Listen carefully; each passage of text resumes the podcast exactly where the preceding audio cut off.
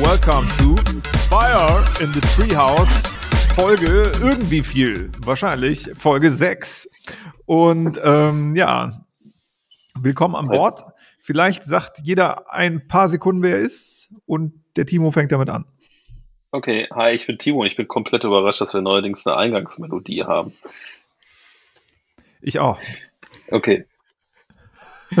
Moin, äh, geht mir genauso. Ich bin Janko, sitz wieder im Wohnmobil vor meiner Tür, weil ich irgendwie Bock drauf hatte und äh, ready to rumble. Ja, ich bin John und 42 Jahre alt. Und das finde ich sehr geil. Und äh, ja, ich sitze in meinem ranzigen 40 Quadratmeter Office und äh, bin ein wahnsinniger Hyper-Nerd und freue mich sehr, dass im Hintergrund auf einem sehr großen Bildschirm die ganze Zeit Civilization läuft, wo sich die AI gegenseitig bekämpft. Äh, also Free Civ. Ja. Und ja, ich freue mich sehr, äh, in der nächsten Runde von unserem verrückten Podcast zu sein. Und jetzt bin ich ruhig, weil Janko und Timo haben eben schon so geile Sachen erzählt, dass ich am besten einfach zuhöre.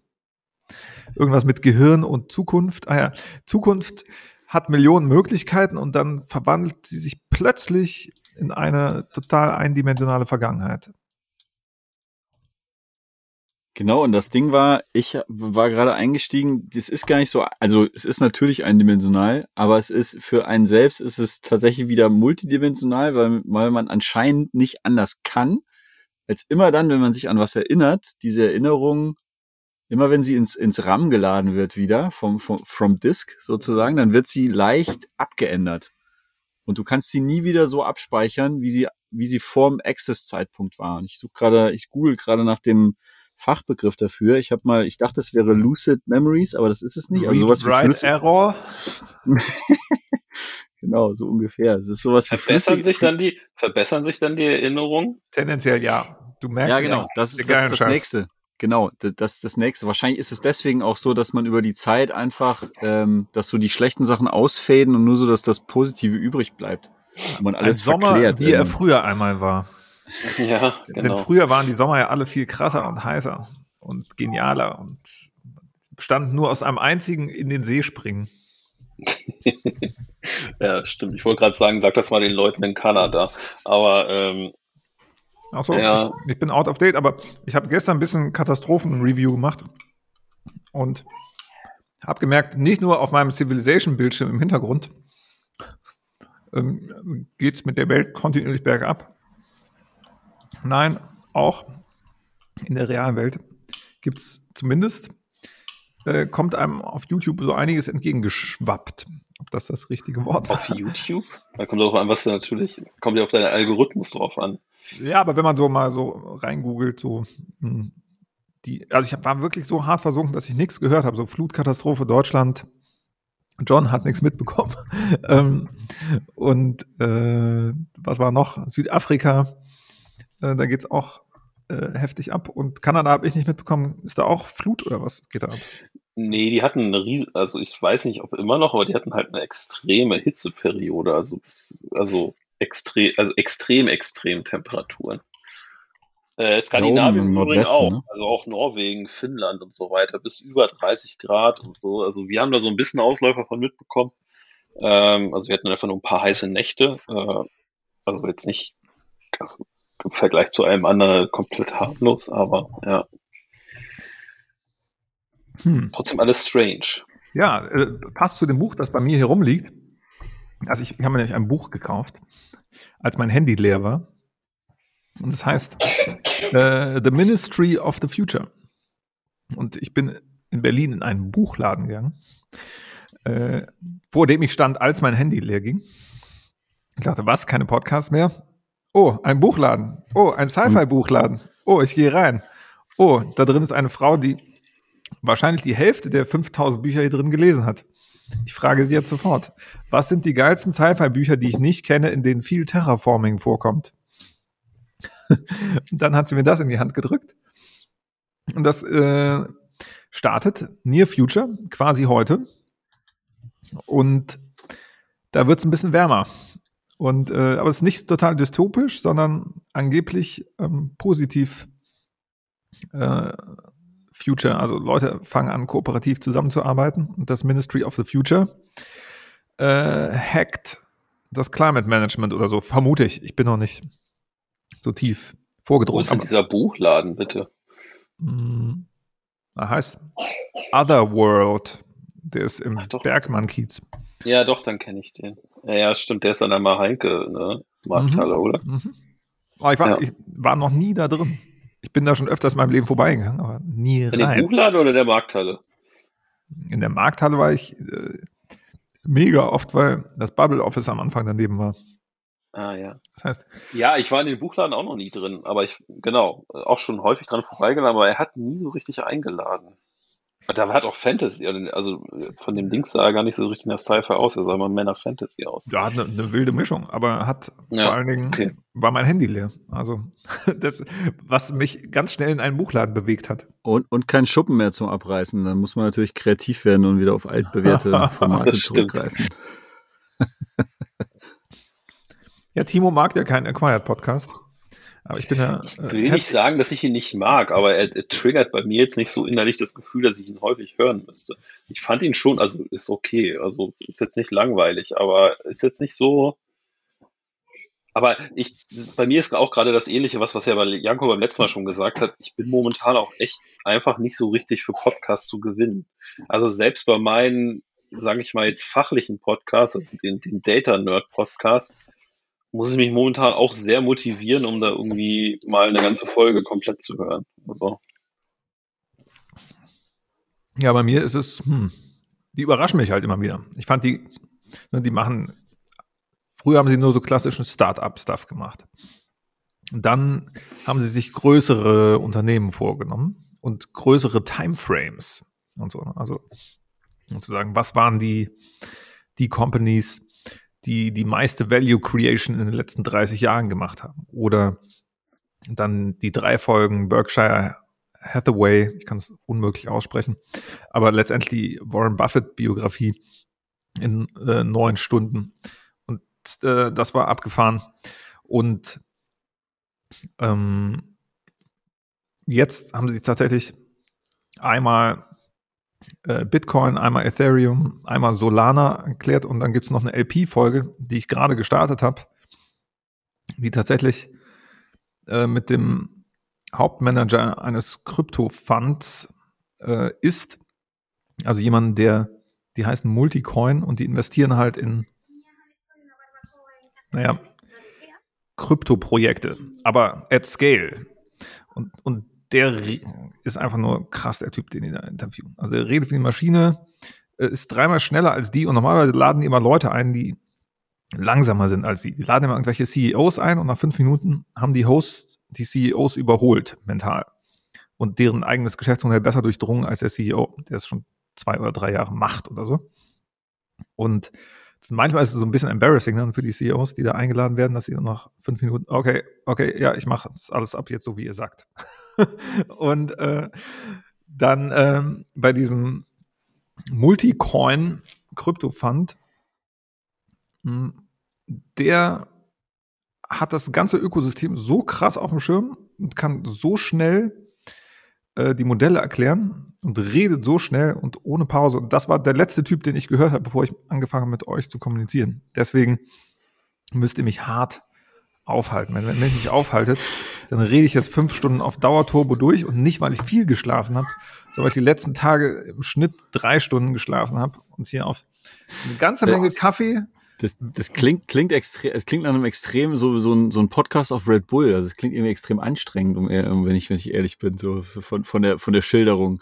Will nicht sagen, will das gar nicht werten, aber ich, ich glaube, ich bin gerade im, im gleichen Ballpark wie Timo. Ich, Ja, ja. Ähm, ich würde denken so, oh, also die Hosts, wenn du, wenn die so sind, würden mich, glaube ich, eher gerade, wenn ich rein, ich habe, ich hab's, wie, wie schon mehrere Male gesagt, schon seit Ewigkeiten in meiner Podcast-Liste, aber noch nie wirklich reingehört. Nein, die sind mega die Hosts- gechillt. Die sind nicht so Leute wie ich, die einen überreden oder sowas. Also, die sind entspannt. Aber der Typ, Ja, den sie jetzt stimmt. als, als Gast haben, also die sind super laidback, super entspannte Stimmen, super Ach entspannt. so, okay, äh, dann habe ich es falsch verstanden. Und der Typ, den sie jetzt eingeladen haben, der ist halt auf Turbo, der managt halt so einen Fonds.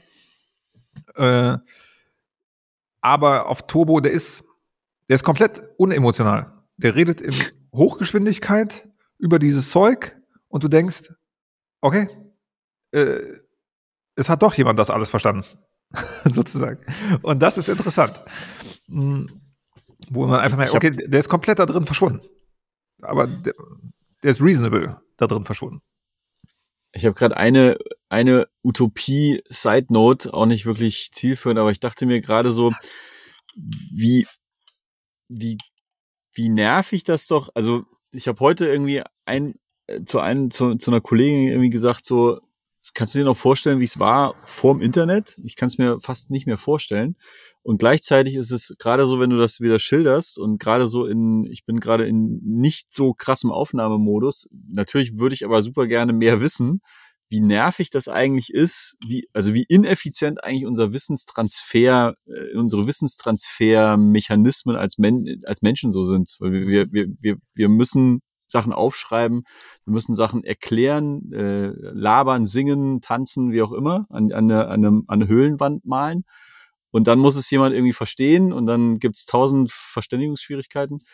Und irgendwie ist mir gerade noch mal von Frank Schätzing irgendwie der Schwarm in den, in den Kopf gepoppt.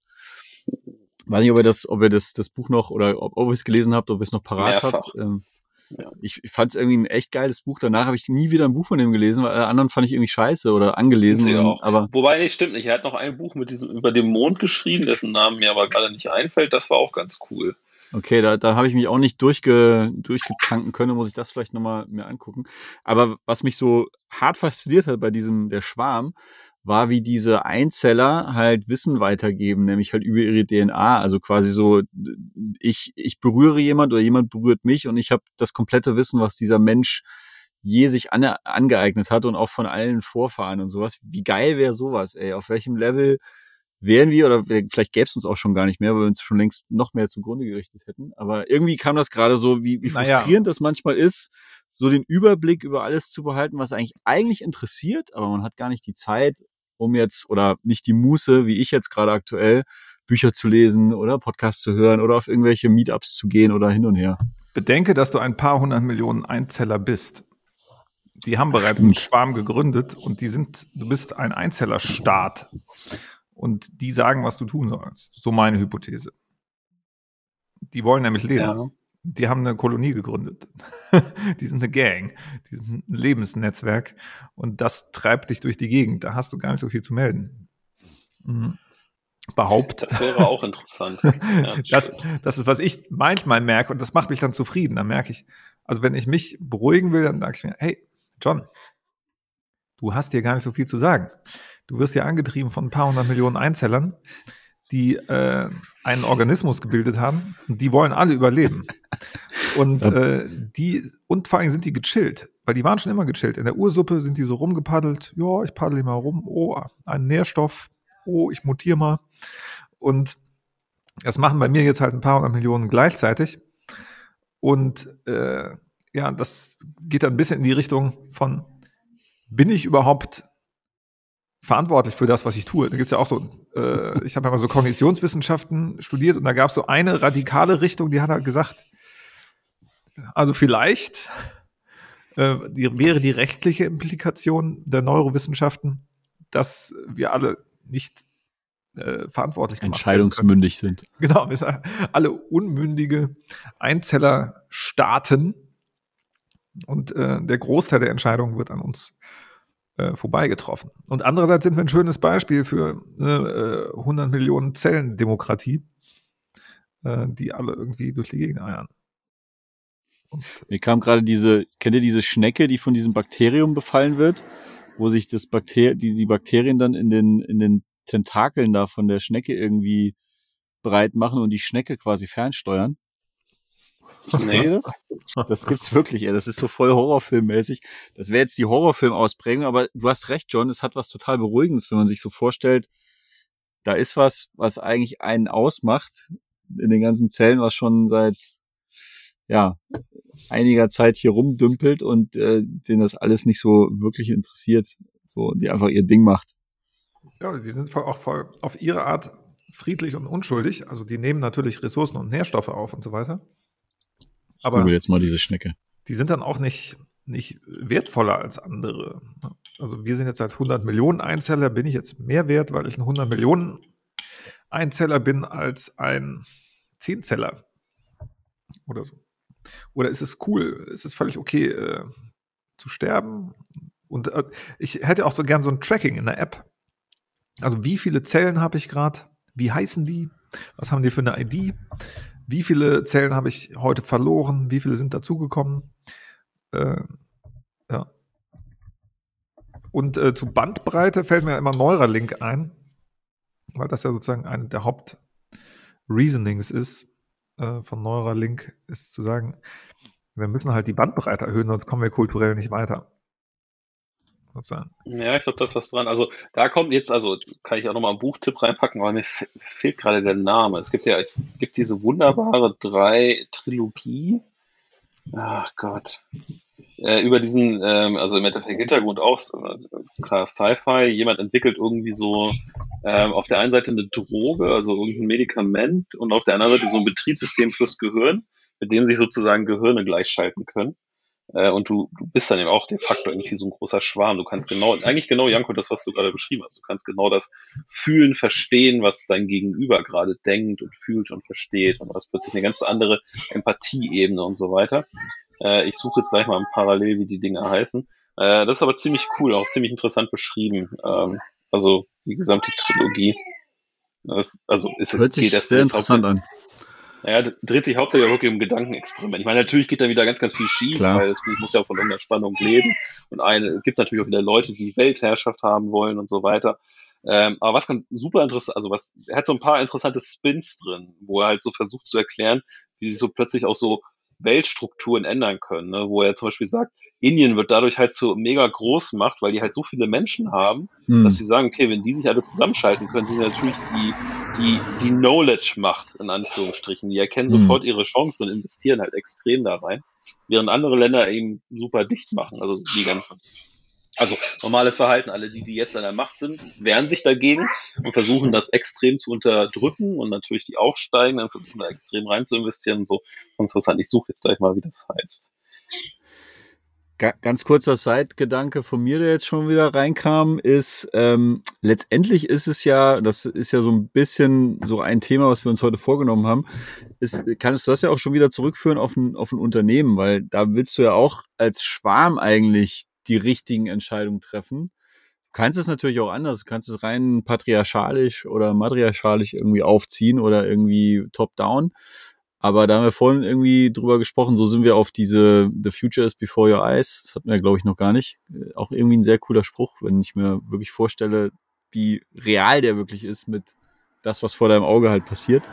So sind wir ja drauf gekommen. Aber das ähm, geht ja eigentlich genau dorthin. Also wie, wie, wie schaffst du ein aus, aus vielen Individuen und vielen, vielen verschiedenen Gedanken, Ideen, Skill-Level irgendwie so ein cohesive oder coherent Body of Blob irgendwas zu machen. Body of was Blob. in die Body of Blob oder ein Blob of äh, Einzeller der, der, der so, äh, so halbwegs strukturiert in, in eine bestimmte Richtung rudert oder dann auch mal gerne die, die Richtung wieder ändert, das ist ja scheißegal, aber so, wie kriegst du dieses, ich glaube, im Sport heißt das, das ist so eine der, der zentralen Sachen, die mich in Sport so fasziniert. Ich glaube, auf Englisch heißt das Cohesion. Also dieses, was ich so gerne mit Momentum auch bezeichne. Also es gibt, gerade im, im Teamsport gibt's halt diese eigentlich unerklärbaren Phänomene. Also das eine Team hat mega, war mega am Drücker und dann passiert irgendwas und du siehst so, wie, wie so die, der, vom Weakest Link angefangen, sich so, wie, wie so ein Bakterium durch diese, die, sich die, die ähm, Unsicherheit auf einmal so im Team ausbreitet und komplett das Momentum in die andere Richtung kippt. Und das andere ja. Team geht dann auf einmal so, auf einmal klappt irgendwie alles. Und das, das bezeichnet man im Englischen, glaube ich, mit Cohesion. Und das finde ich irgendwie geil, wenn übertragen wird auf eine Businesswelt. Wenn man unter, also A, ist es dauerhaft möglich, so ein Unternehmen überhaupt zu stricken? Und wenn ja, selbst wenn es nicht dauerhaft möglich ist, wie, wie kann man es so oft wie möglich hinkriegen? Und, und wenn das irgendwie möglich ist, wie macht man das dann konkret? So, das sind irgendwie so Fragen, die mir gerade so in den Sinn kamen. Ja, ich hatte auch gestern beim darüber nachdenken nachgedacht, dass Firmen eigentlich Entscheidungsmaschinen sind oder Entscheidungsfabriken, in denen so schnell wie möglich so viele Entsche oder so hm, die Entscheidungsgeschwindigkeit und die Entscheidungsqualität. Beides muss eigentlich hochgetrieben werden. Und wenn du das schaffst, dann ist cool. Und wenn nicht, Interessant, ja. dann äh, produzierst du halt schlechte Entscheidungen, davon auch noch weniger. ähm. Aber das, das ist jetzt, war jetzt beispielsweise ein Beispiel, wo ich sage, das super cooler Gedanke, hatte ich so vor, also dass wir einfach Facetten zusammentragen, so ein bisschen. Also Geschwindigkeit und Qualität. Ich glaube, dass das sind halt tatsächlich, das sind, also dieses ganze Bild, was wir hier so, ähm, was uns fasziniert, was wir nie ganz, das Puzzle werden wir nie ergründen oder die, die Spiellandschaft werden wir nie ganz er, er, er, erhellen oder die dunklen Flecken oder die White Spots wegmachen. Aber das sind so, so Kern-Building-Blocks, die, glaube ich, auf jeden Fall wichtig sind. Also Entscheidungsgeschwindigkeit und Entscheidungsqualität. Die Frage ist dann halt, also ja, Geschwindigkeit, das, da hatte ich tatsächlich vorher noch gar nicht so nachgedacht. Du musst tatsächlich, glaube ich, tatsächlich in der Lage sein, viel, die, eine Vielzahl von Entscheidungen so schnell wie möglich zu treffen, ohne dass sie scheiße sind. Oder Aha. in the long run sollten sie irgendwie halbwegs, wahrscheinlich reicht es wie beim Pokerbot, dass der halt einfach im, im Mittel- oder Median, weiß ich jetzt gar nicht mehr, ähm, halt einfach keine Scheiße baut. Das, vielleicht reicht das auch schon wenn du im Long Game bist. Ja, es gibt auch bei diesem, ähm, auch was immer noch oft erwähnt wird, ist, es gibt zwei Arten von Entscheidungen. Also äh, reversible Entscheidungen und irreversible Entscheidungen. Und von den äh, reversiblen, also von allen Entscheidungen, die du wieder rückgängig machen kannst, davon kannst du massiv viele, massiv schnell treffen. Und äh, dann kannst du schneller nachregeln und so weiter. Aber der Horror, also eine Horrorvorstellung von mir an Teamkoordination und Selbststeuerung und so weiter ist eben Langsamkeit und äh, ja, eher Flow-Zerstörung. Also das heißt, ich habe teilweise Horrorvorstellungen von Teamprozessen, auf die ich null Bock habe. Und die sind aber äh, eben, die fußen nicht auf der Realität oder die fußen auf Vergangenheitserlebnissen, wo ich sage, ja, das soll jetzt irgendwie Teamwork gewesen sein. Macht mal Gruppenarbeit. Und dann spreche ich aus dem Fenster so. ähm, also, ja. wenn andere Leute sagen, macht mal Gruppenarbeit, bin ich der Erste, der wegrennt. Aber ich habe voll Bock, mit dem Team zu arbeiten. Absurd? Nein. Nur ja, weil es ja einfach, weil es ja einfach immer wieder Konstellationen gibt, wo es einfach extrem gut funktioniert. Aber es sind halt so, äh, weiß ich nicht, wenn man das jetzt auf eine, auf eine Menge sieht, sind es so eins von 20 Gruppenerfahrungen. Also äh, ich weiß total, was du meinst. Also gerade im Studium fand ich, das war das immer der Horror, wenn es dann hieß, es macht mal Gruppenarbeit und so, weil jeder wusste, wie das abläuft. Ähm, und ähm, aber ich habe hab aber auch schon Gruppenarbeiten gehabt. Die waren jetzt eben selten in diesem, diesem, diesem Kontext, sondern so, weiß ich nicht, irgendwie man hatte irgendwie so eine Idee, hat dann so gemeinsam dran gecodet oder irgendwas anderes gemacht, was dann extrem gut gelaufen ist, äh, wo man dann eben dieses, ne, ich glaube, Janko, das geht ja auch ein bisschen in die Richtung, was du meinst, wo man halt diesen Flow entwickelt, ne, wo es dann irgendwie so plötzlich richtig durchläuft und so. Ähm, das ist natürlich cool, aber auf der anderen Seite passiert es halt super selten. Ähm, was ich aber nochmal interessant fand, war jetzt so diese, diese zwei Aspekte, die du gerade gesagt hast, weil das hat gerade bei mir was anderes äh, hochgekocht, das ist äh, Qualität und Geschwindigkeit. Das sind im Übrigen die zwei Maß Größen, an der man gutes DevOps erkennt. Ähm, und ich bin ja großer DevOps-Jünger, glaube ja auch, dass, dass alle Erkenntnisse, die man in DevOps gesammelt hat, man auf alle Bereiche einer, einer Unternehmung eigentlich rübermappen könnte. Man muss nur irgendeinen Weg finden, wie man es hinkriegt. Und DevOps ist ja auch so der, der heilige Gral oder super, also sagen wir, erfolgreiche Unternehmen, die DevOps die durch DevOps richtig profitieren, kriegen genau das hin, nämlich Geschwindigkeit und hohe Qualität und beides mhm. gleichzeitig. Was ja, was in der Softwareentwicklung initial wie so ein eigentlich eigentlich ein Dilemma klingt, aber durch durch sage ich mal Möglichkeiten, die man in Softwareentwicklung ja hat, man das ja lösen kann, das Dilemma. Ne? Also DevOps hat ja viel mit, mit Testing, mit Automatisierung zu tun, äh, mit, äh, mit Monitoring, mit äh, dann natürlich Retrospectives und dann neue Tests schreiben und es besser machen so. So halt Stack für Stack für Stack für Stack für Stack. Im Endeffekt diese, diese, diese Pipelines, die man ja baut, um Sachen rauszubekommen, halt immer besser hinzubekommen. Ähm, und ich glaube, wenn man das irgendwie hinbekommt und das auf andere Bereiche auch rüberzieht, also auf Produkt oder auf Marketing und weiß ich nicht, auf Operations und so weiter, dann kann man, glaube ich, diesem Ziel näher kommen. Aber es ist halt schwieriger, Tests für Produkt zu schreiben. Also ich habe so ein paar Ideen, wie man es machen kann, aber es ist halt trotzdem faktisch schwieriger als natürlich so DevOps-Sachen. Aber ich finde halt, diese beiden Parameter sind halt super cool mit Geschwindigkeit und Qualität. Die sind auf jeden Fall extrem essentiell. Und das Spannende ist, Geschwindigkeit führt dann auch irgendwann zu Qualität. Das heißt, jetzt, wenn du crappy startest, also nicht zwangsweise, aber wenn du es darauf anlegst, landest du mit dem Versuch in Richtung Qualität zu rennen, wenn du es viele Iterationen hast und viele Entscheidungen triffst, dann landest du bei Qualität, weil es dich auch dazu zwingt, Prozesse zu bauen, die funktionieren und so weiter. Also äh, Geschwindigkeit zwingt ganz viele Sachen, die spannend sind. Und was du meintest, spannend äh, mit DevOps, vielleicht musst du doch noch ein bisschen mehr Acquired Podcast hören, weil die gehen da regelmäßig darauf ab, auch auf die Aspekte, dass sozusagen Tools, die sich Programmierer bauen, dass sie sich immer wundern, warum hat denn, ne, also diese, so ein bisschen die Hypothese, die Tools, die Programmierer sich gebaut haben, sind ungefähr 20 Jahre voraus dem, was der Rest der Menschheit benutzt. Weil Programmierer haben sich selber natürlich die geilsten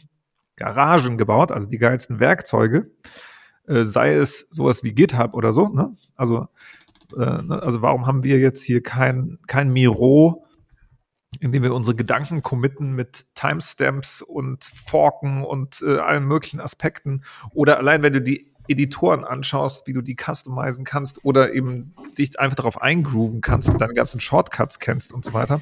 Das sind ja alles Sachen, die letztendlich aus dem Coding kommen und da, äh, ne, wie du jetzt sagst, Tests und äh, noch andere Aspekte, über die ihr mehr wisst als ich. Und die schwappen erst nachgelagert in den Rest der Welt rüber. Total, äh, also Timo, ich bin völlig bei dir. Ich habe es wahrscheinlich habe ich auch schon immer so gedacht, aber so, so plakativ habe ich es irgendwie noch nie gemacht. 100% bei dir. Und ich glaube aber, was zwischen die, die Secret Source, nicht die Secret Source, ist eigentlich total offensichtlich, aber was, was Speed und Qualität verbindet oder wodurch du, es ist kein Selbstläufer, der, der Missing Link oder das Puzzlestück, das beides verbindet, ist eben die Retrospektive oder das, das Learning, iterative Learning. Wenn du das natürlich nicht hast, dann wirst du auch nie Richtung Qualität weiterkommen. Nur das Geile ist, dass ein Entwickler das, ein Entwickler-Mindset hat das quasi schon in der DNA mit eingebaut, weil jeder, der schon mal Software geschrieben hat, das ist ja, das ist ja quasi ein No-Brainer. Du, du hast eine Idee, versuchst den Code zu schreiben, irgendwas geht schief. Also was machst du? Du analysierst, warum ist es schief gegangen und überlegst dir, hm, wie kriege ich das irgendwie besser hin? Und das ist quasi dein Modus operandi auf dem Base-Level. Also wirklich atomar, jede einzelne Aktion ist dadurch getrieben, dass du versuchst, sprich ähm, Speed, ganz viele Sachen schnell in schnellen Iterationen umzumünzen. Und all das, was nicht funktioniert, da wirst du, also jeder gute Programmierer meines Erachtens zeichnet sich vor allem durch diese Resilienz aus, dass du einfach nicht aufhörst, bis du an dem Ziel bist, das du gerne hättest. Und das schaffst du natürlich nur, indem du, indem du reflektierst. Warum ist es, warum hat es denn nicht funktioniert? Ah ja, okay, ich habe die, ich habe irgendwie hier äh, vergessen, mein Datenbankschema irgendwie zu ändern. Ja, was mache ich? Okay, ja, ich ändere mein Datenbankschema. Und ich glaube, das ist total, total faszinierend gerade. Ich glaube, das ist tatsächlich, ich habe hier mal The Phoenix Project, ich habe es noch nicht gelesen, aber ich glaube, es ist so ein bisschen ein Roman, der genau darum ja, sich kann ich gleich dreht, was zu erzählen. wie das Dev, wie man aus DevOps irgendwie sehr viel mehr, also wie, wie man DevOps viel, viel weiter denkt als nur DevOps im technischen Sinne. Aber war schon wieder, waren schon wieder sehr geile Ideen dabei. Schon mal dafür vielen Dank. Ja, ich, kann, ich, kann, ich mache jetzt noch mal ganz kurz eine Buchrunde. Also jetzt noch mal ganz kurzer Nachtrag zu dieser äh, hier Gehirne zusammenschalten äh, Trilogie. Die heißt Nexus. Also Nexus heißt das erste. Ich glaube, die zwei anderen heißen ein bisschen anders. Ah, ja, habe ich auch gelesen. Nexus ist gefunden. Daniel, genau. Daniel Suarez wieder, ne? Nee, nee, ist nicht von Daniel Suarez. Ist, ist, es- ah, von, okay, äh, ist von, ähm, warte mal, äh, ist von einem ägyptischen, äh, Rames Nam, heißt der gute Autor. Hat auch tatsächlich Stimmt. nur die geschrieben, äh, leider keine anderen. Ich warte mal darauf, dass er noch mehr Bücher schreibt, aber hat er bisher nicht getan. Also er schreibt, glaube ich, noch Fachbücher oder fachliche Artikel und so weiter, aber jetzt nicht das. Ähm, genau. Ähm, und genau, Phoenix Project äh, kann ich auf jeden Fall jedem empfehlen. Ist tatsächlich jetzt nicht ganz so in die Richtung, wie du gerade gesagt hast. Ähm, geht tatsächlich mehr so in die Richtung, wenn du so gerade in alten, bestehenden Unternehmen unterwegs bist und so eine Idee entwickeln kannst, wie IT eigentlich auch anders sein kann. Also wenn du so in einer klassischen ähm, IT ist eine Kostenstelle, wir machen alles im Wasserfall mit großen Business Requirement Dokumenten und so. Das ist so, wie sich so eine Organisation aus sowas befreien kann. Was bei DevOps cooler ist, ist tatsächlich der Nachfolger, nämlich das, äh, ich glaube, das Unicorn Project heißt das, der Nachfolger von The Phoenix Project. Ähm, ah. Gleicher Autor, ähm, ist aber cooler, weil es einfach mehr operational DevOps zeigt. Äh, und auch einfach sechs Jahre später geschrieben ist oder fünf Jahre mhm. später geschrieben ist und dementsprechend auch besser zu dem heute passt. Ähm, ich habe noch einen anderen, anderen Buchlink auf die, aufs Miroboard gepackt, nämlich Accelerate. Also für, für jeden, der jetzt richtig tief in DevOps einsteigen will. Accelerate äh, ist im Endeffekt ein Buch von äh, zwei Autoren und zwar sind es von welchen? Es gibt so im Endeffekt den DevOps Report. Das sind so, da wird einmal im Jahr wird so eine Umfrage gemacht von ganz vielen Unternehmen, die DevOps machen, äh, zu ganz, ganz vielen Fragen. Da wird halt analysiert, wie, wie stark hat sich DevOps verbreitet und ausgeprägt. Äh, und äh, im Endeffekt die Autoren haben diese Daten genommen und haben auch Interviews dazu geführt und haben halt versucht zu analysieren, was sind eigentlich die Erfolgskriterien von guten äh, DevOps-Organisationen und haben das Ganze auch verwissenschaftlicht und so weiter und haben dann darauf KPIs entwickelt. Und die kommen halt über diese ähm, Speed und Quality im Endeffekt. Ne? Also das äh, ist sozusagen deren Grundmantra und darauf haben sie noch ein paar andere äh, KPIs und Metriken abgeleitet. Also kann ich sehr empfehlen. Also ich habe den zweiten, also das sind zwei Teile. Das erste ist sozusagen Zusammenfassung der Ergebnisse. Das fand ich jetzt interessanter, wie diese, wie sie das erarbeitet haben, hat mich jetzt nicht interessiert. Das ist der zweite Teil des Buchs. Ähm, aber äh, kann ich auf jeden Fall empfehlen. Das, mhm. Und ja, also am Ende glaube ich auch, Softwareentwicklung schwappt in alles über und am Ende des Tages Developer haben dadurch einen riesen Vorteil, dass sie Sachen machen können. Den großen Nachteil, den sie natürlich haben, ist, dass kein anderer es benutzen kann. Also ähm, ne, Developer sind super gut darin, schnell Lösungen für, für Probleme zu entwickeln, sind aber super schlecht darin, diese Pro Dinge, Lösungen so zu entwickeln, dass auch drei andere Menschen es verwenden können, die nicht gerade Entwickler sind. Ähm, das ist dann eher der Nachteil. Ja, das ist, das ist so ein, so ein weiteres Thema, wo ich mich, was mich verstärkt fasziniert, ist einfach das Thema UX jetzt im weitesten Sinne. Weil manchmal ist es irgendwie sehr banal, wie eigentlich eine Software leichter nutzbar wäre, wenn man, wenn man, glaube ich, diese Komponente UX gleich schon, also da bis, seid ihr, glaube ich, viel weiter drin als ich, als im Pro Produktdesign, wenn man sie wirklich schon von Anfang an mitdenkt. Also oft sind es Kleinigkeiten, die, die, die, die, die so ein bisschen der, der weiteren, weitflächigeren Nutzung irgendwie im Wege stehen. Ähm, aber da wollte ich gar nicht gerade hin. Eine, eine Sache, die mich noch interessiert, weil ich das glaube, ist ein weiteres, weiterer Building Block in, in diesem Mosaikstein ist, Speed und Qualität und auch Learnings bringen dich auch nicht wirklich weiter. Es geht jetzt so ein bisschen Richtung verteilte Teams, was ja so ein bisschen sowohl die aufgezwungene Realität ist, Stichwort Corona, aber ja auch irgendwie so die, die Realität, in die wir, in die die, ich sage jetzt mal Avantgarde oder Pioniere oder keine Ahnung, vielleicht auch ganz banal, einfach in die viele Unternehmen immer mehr hingehen, dass man sagt, so ich will aber auch die Möglichkeit haben, verteilte Teams zu haben. Und das ist der Aspekt, wo und wie persistierst du denn deine Learnings und machst sie so transparent, dass eben alle mit lernen können, wenn du nicht halt in einem Raum oder in einer, in einer sehr engen, ähm, ich sage jetzt mal, in einer sehr engen Kommunikationskette bist, weil du beispielsweise einfach am Schreibtisch gegenüber sitzt oder weil du täglich miteinander quatschst. Also wie, wie stellt man das irgendwie sicher, dass diese die Unit-Tests oder Integration-Test-Resultate im DevOps, um im DevOps-Sprech zu bleiben, dass die allen zugutekommen und alle davon lernen. Also wieder so ein bisschen auch bei dem Thema, wie ineffizient es eigentlich ist, bis man erstmal was verstanden hat, was jemand anderes gemacht hat und warum es nicht funktioniert hat. Das finde ich, nämlich auch eine sehr zentrale Komponente. Weiß nicht, ob, ob das für euch irgendwie auf, ähm, ob ihr wisst, was ich meine, aber es ist so, so ein, äh, auch keine Lösung bisher. Ähm, ähm, das ist, das ist gerade, also ich denke jetzt nicht so viel drüber nach, weil es gerade bei mir kein dringendes Problem ist. Ähm, wenn ich jetzt wieder in solchen Organisationen arbeiten würde, wäre es wahrscheinlich eins, da würde ich auch viel mehr drüber nachdenken. Ähm, aber nee, also auch keine richtige Lösung. Die einzige Lösung, die mir bisher einfällt, sind Checklists. Weil Checklist ist für mich sozusagen so die billigste Version eines Unit-Tests. Ähm, aber der ne, Unit-Test wird halt immer durchgeführt und du weißt auch, dass er immer durchgeführt wird, weil du einfach einen Integrationspartner drin hast. Äh, bei der Checklist weißt du es halt nicht, in Anführungsstrichen. Ich kenne aber ein, zwei Unternehmen, also nee, eins, mit dem ich gerade zusammenarbeite, die das sehr, sehr viel machen und die das auch versuchen, sehr stark durchzudrücken. Also, ne, das heißt, die, die reviewen ihre Checklisten immer wieder, die sorgen dafür, dass sich da jeder auch dran hält. Ähm, und die sind aber noch sehr klein und da scheint es ganz gut zu funktionieren. Wie das jetzt on Scale funktioniert, weiß ich nicht. Genau, also ich glaube, so im Kleinen bin ich völlig bei, oder in, ich sage jetzt mal Sachen, die sich eben sehr gut verchecklisten lassen, bin ich völlig bei dir und wird, glaube ich, obwohl, so, obwohl, so, obwohl es so banal ist, wird es, glaube ich, oft nicht, nicht annähernd ähm, in der Fülle ausgenutzt, wie es ausgenutzt werden könnte. Aber wo, wo, wo, wo ich eher so hin dachte, war gerade so ein bisschen, was du vorhin meintest, John, mit Acquired Podcast, wie krass die, die Hosts irgendwie Geschäftsmodelle durchdenken können. Also quasi eher so Metasachen, so warum funktioniert denn was, also was funktioniert denn und warum hat es funktioniert oder warum hat es denn nicht funktioniert?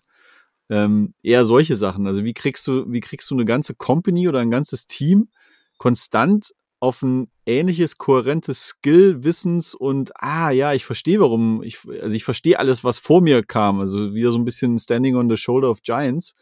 Wie, wie kriegt man das irgendwie hin? So auf, auf einer, ja, ich würde jetzt mal, mir fällt kein besseres Wort ein, außer Meta, Meta-Aspekten irgendwie da äh, dafür zu nehmen. Return of the Meta-Peter. ja, das ist, ich, ja, das stimmt. Das weiß ich auch nicht. Mentoring vielleicht? Aber I don't know. Ja, das, das bringt mich gerade zu, und dann bin ich aber auch wieder still. Ich komme gerade in Fahrt und Ach, Quatsch. glaube ich, da immer ein bisschen Nein, nein, nein. Ähm, bring, don't, bring mich wieder zu einer. Speed, Speed und so, ne? Wir machen erstmal den ja, Speed ja. und dann reviewen wir uns gegenseitig und dann gibt's Quality. Läuft. Ah, ja, schön. Schöner, schöner Gedanke. Ähm, nee, eine Sache, wo ich dann da immer wieder hinspringe, ich bin da nämlich bei dir. Ich, ich hatte das im allerersten Podcast mal erwähnt und habe es oben in dem in meiner kleinen halben Stunde Vorbereitungszeit habe ich das Buch noch mal rausgekramt. Heißt die Open Company von äh, Red Hat äh, Linux Company. Das Buch über ihre eigene Company, bevor sie an IBM oder Oracle vertickt wurden oder sich haben selbst verticken lassen.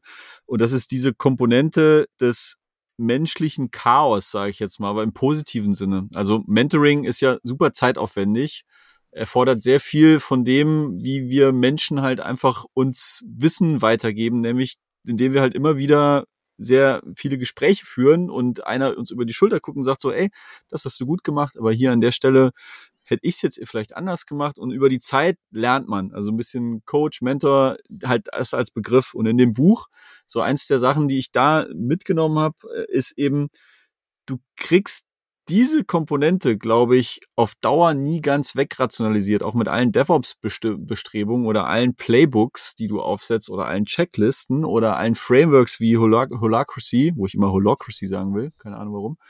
Und, und, und. Also, das kriegst du irgendwie nicht raus. Diese Komponente brauchst wahrscheinlich, weil du, es reicht eben nicht, irgendwas in ein Confluence-Dokument zu hauen und dann davon auszugehen, dass jeder, der das liest, einfach automatisch auf dem Wissensstand ist, wie derjenige, der es geschrieben hat und durch die ganzen Taylor und Erkenntnismomente und, und Gipfel irgendwie gegangen ist, sondern es braucht halt diese One-on-One konstante Kommunikation. Ich glaube, das ist vor allem das Ding. Und die ist meistens, die findet eben meistens nicht systematisch statt, sondern die kann man ein bisschen steuern, aber die findet vor allem so in den Cracks dazwischen statt. So.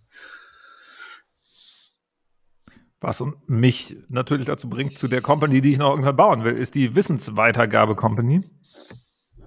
Also das fasziniert mich weiterhin. Das wird mich auch nicht loslassen, glaube ich.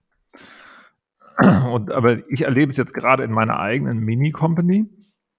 Wir haben jetzt sozusagen zweite Generation an Trainees angeheuert. Und Generation 1 gibt schon Wissen an Generation 2 weiter. Und trotzdem habe ich auch One-on-Ones mit Generation 2 und hatte das heute wieder. Ne? Also ganz in Anführungsstrichen Basics, aber für jemanden, der das eben noch nicht erlebt hat, also ich liebe das auch, diesen Erstkontakt mitzuerleben, sozusagen First Contact von einem Gehirn mit, äh, sagen wir mal, Google Sheets plus äh, Data Connector plus äh, Pivot Tables plus Google Data Studio ähm, plus Google Analytics und das äh, zum ersten Mal jemandem zu erklären. Ne? Also wie, wie benutzt du diese Formeln, was sind Rohdaten, was, wie kannst du die Rohdaten irgendwo darstellen? Also ich bin da nicht so weit wie ein Data Scientist. Ne? Ich bin da mit einem sehr rudimentären, sag ich mal,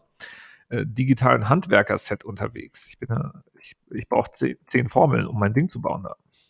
Aber äh, habe da trotzdem viele Ansätze verfeinert. Im Laufe der Zeit ist das für uns so normal geworden, aber jemand, der das noch nie benutzt hat, äh, ja, für den ist es ein krasser Impact ein mega mächtiges Werkzeug. Und das war eine Wissensweitergabe, die mir jetzt aufgefallen ist, zu der ich kaum Zeit habe, gerade in meiner Company, weil ich mit vielen Formalitäten und Metathemen eben beschäftigt bin. Äh, ja, das glaube ich eine Herausforderung ist für viele kleine Firmen wie bei mir jetzt sozusagen, ne, mit unseren sieben Leuten, wo ich jetzt viel mehr Buchhaltung machen muss und viel mehr HR und viel mehr irgendwelche anderen Kram als äh, jemals zuvor. Wobei ich aber sagen muss, hatte ich das erwähnt, das Experiment mit unserem Steuerberater, was jetzt ja, mit den, mit den Invoices, ne? Da waren wir bei Datev, sind wir ausgestiegen, als Timo am Mikrofon eingeschlafen ja, aber ist. Aber es ist, es ist diese Woche gestartet. Also es ist passiert. Sie haben es ist nicht nur theoretisch sich ausgedacht, sondern lustigerweise habe ich einen, einen Vertrag von meinem Steuerberater bekommen, der, auf dem tatsächlich auch drauf stand, BAS, Belege as a Service. und ähm, die haben jetzt auch schon ein Login in unser One-Password. Und ähm, es geht jetzt dann los. Und die legen los und sammeln für uns alle Belege ein. Aus, und die dürfen auch E-Mails schreiben in unserem Namen und irgendwelchen Firmen sagen, hey, hier fehlen noch Belege und in Amazon einloggen und Belege rausholen. Und ähm, die bauen sich da jetzt eine interne Unit auf, äh, gehen halt auch einmal durch den Pain, ihre Prozesse da zu optimieren. Und ja, da gibt es bestimmt ein spannendes Marktsegment von Firmen, die sich keine eigene Buchhaltung aufbauen wollen, aber trotzdem diesen Stress los sein wollen. Und ich habe x irgendwelche Startups ausprobiert, die, die das irgendwie lösen sollen. Keins hat es gelöst. Also.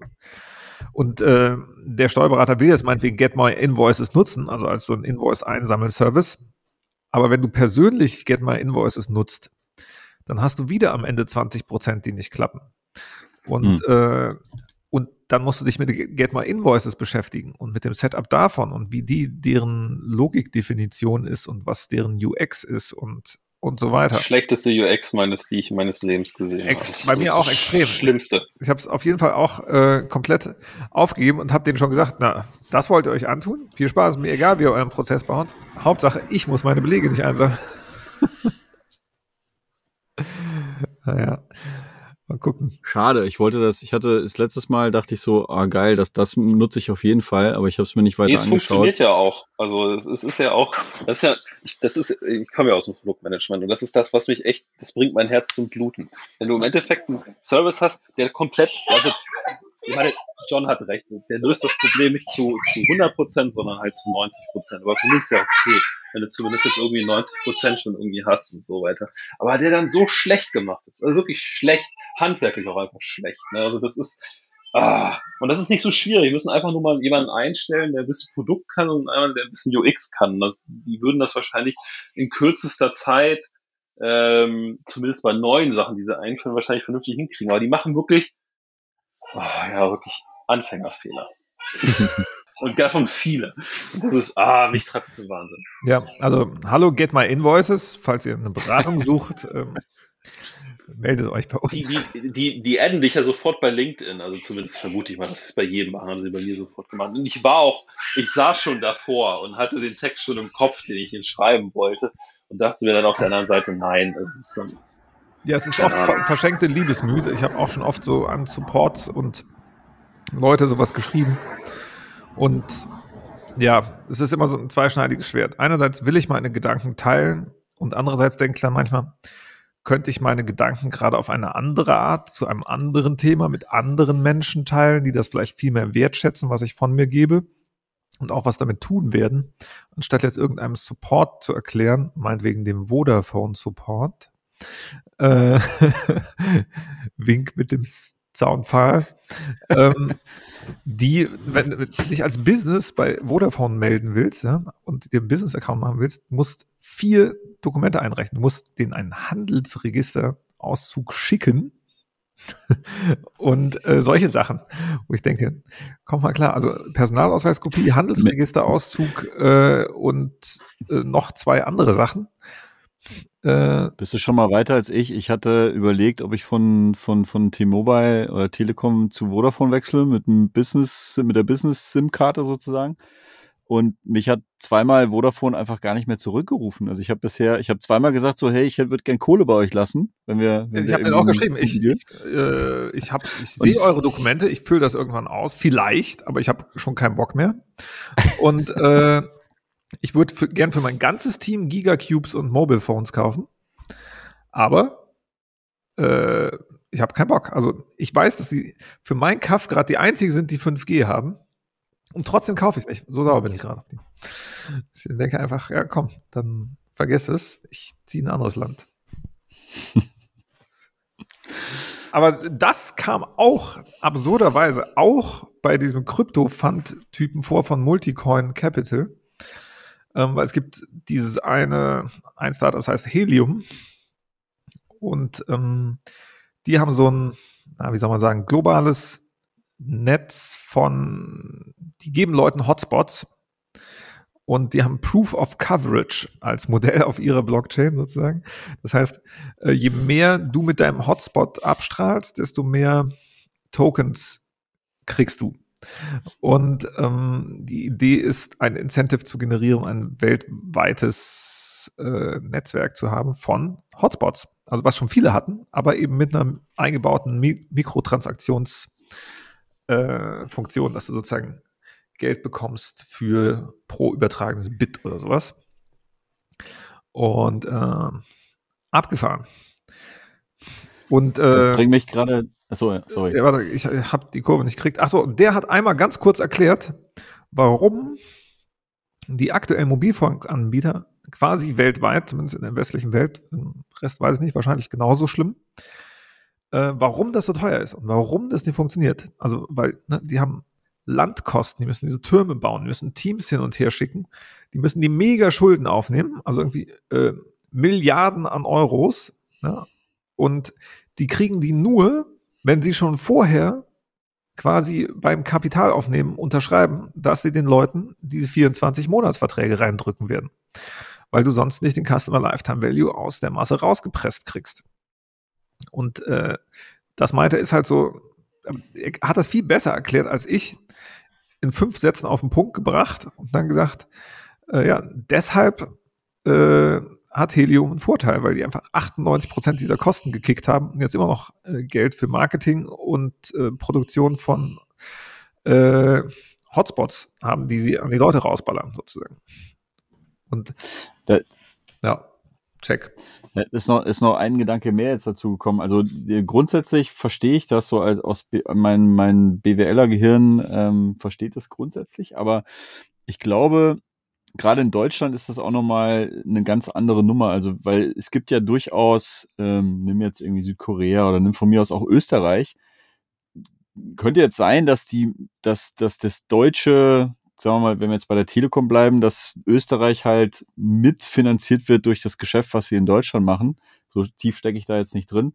Aber ich glaube, wir lassen uns in Deutschland auch äh, ziemlich verarschen, weil wir grundsätzlich dieses mit diesen Mobilfunk-Lizenzversteigerungsdingern so irgendwie einen sehr seltsamen Ansatz haben. Also die, die Mobilfunkunternehmen müssen erstmal so viel raushauen, damit, und das müssen sie natürlich dann wieder reinkriegen. Aber ich glaube, dass auch als großer Infrastrukturdienstleister billigere Modelle möglich wären. Vielleicht nie, nie so billig wie natürlich so ein, so ein Hotspot-Ansatz, das ist klar, oder sowas Dezentrales. Und da wird auch immer die Innovation herkommen, aber ich glaube, wir lassen uns da auch äh, so gesamt, gesamtmarktmäßig immer schön über den Tisch ziehen. Ähm, aber das nur am Rande. So, so drei, drei Aspekte, die ich noch hatte, aber den einen droppe ich, glaube ich. Also ich hatte ein ähnliches UX-Debakel oder wo ich dachte so, oh, das ist jetzt nicht euer Ernst. Bei Toggle habe ich zwei, wollte wollt ich von meinem privaten Account meine ganzen Zeiteinträge, so ein Tracking-Tool, in ja, ja, mein, wir haben darüber nachgedacht, mein, das zu nutzen. ist auch grundsätzlich nicht schlecht, aber es ist halt wie jede Software, denkst du dir so, oh, mir fehlt beispielsweise immer so eine Ebene, ne? Du kannst nur zwischen Projekten und Tasks irgendwie ähm, differenzieren, aber naja, jedenfalls war es so, die, die, das läuft über einen CSV-Export. Also erstmal cool von der UX, dass ich überhaupt meinen ganzen Scheiß exportieren kann, um vielleicht zu einem anderen Anbieter oder meinen mein eigenen Scheiß, meine eigenen Programme drauf loszulassen. Das fand ich schon mal Kudos dafür. Dann dachte ich so, wenn ich innerhalb bei denen wechsle, dann werden die das ja wohl halbwegs smart machen. Ende vom Lied war, sie haben es nicht smart gemacht, weil das Ganze läuft über einen CSV-Export und natürlich ist die E-Mail-Adresse von meinem privaten Account, was auf Gmail endet, gmail.com, findet sich natürlich in dem neuen Account nicht mehr. Was dazu führt, dass bei allen Zeiteinträgen, die in der Vergangenheit stattgefunden haben, ein ähm, Deleted User irgendwie drin steht. Und bei Deleted User kannst du dann für einen Deleted User kannst du quasi nichts tun. Da dachte, das habe ich dann irgendwann gecheckt und dachte, es wird dir nämlich immer so angezeigt, wenn du einen Zeiteintrag duplizieren willst oder irgendwie ändern willst, geht nicht, Ge äh, geht nur für Business Plan.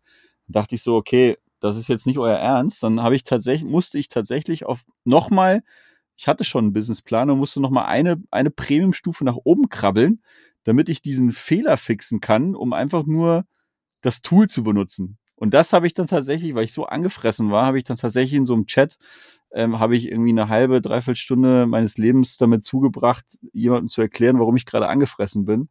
Ende vom Lied war, dass sie gesagt haben, ja, okay, ist nicht ganz so schön ausgewiesen in unseren Dokumenten, aber hättest du schon irgendwie drauf kommen können. Ist ja CSV, ist ja klar, musst du dann halt die CSV manuell abändern, bevor du den Import machst. Importier doch einfach nochmal. Dann dachte ich so, äh, nee, äh, mache ich jetzt ganz sicher nicht, eher gehe ich zum anderen Tool. Aber das war jetzt gar nicht so am Rande. Worauf ich nochmal hinaus wollte oder zurück wollte, ist Richtung Wissens, die, wie hast du es genannt, John? Die Wissensverteil-Company oder Wissensweitergabe. Ja, Wissen, Wissensweitergabe. Also ich meine, letztendlich ist das Kernthema der Menschheit. Wir haben immer mehr Wissen.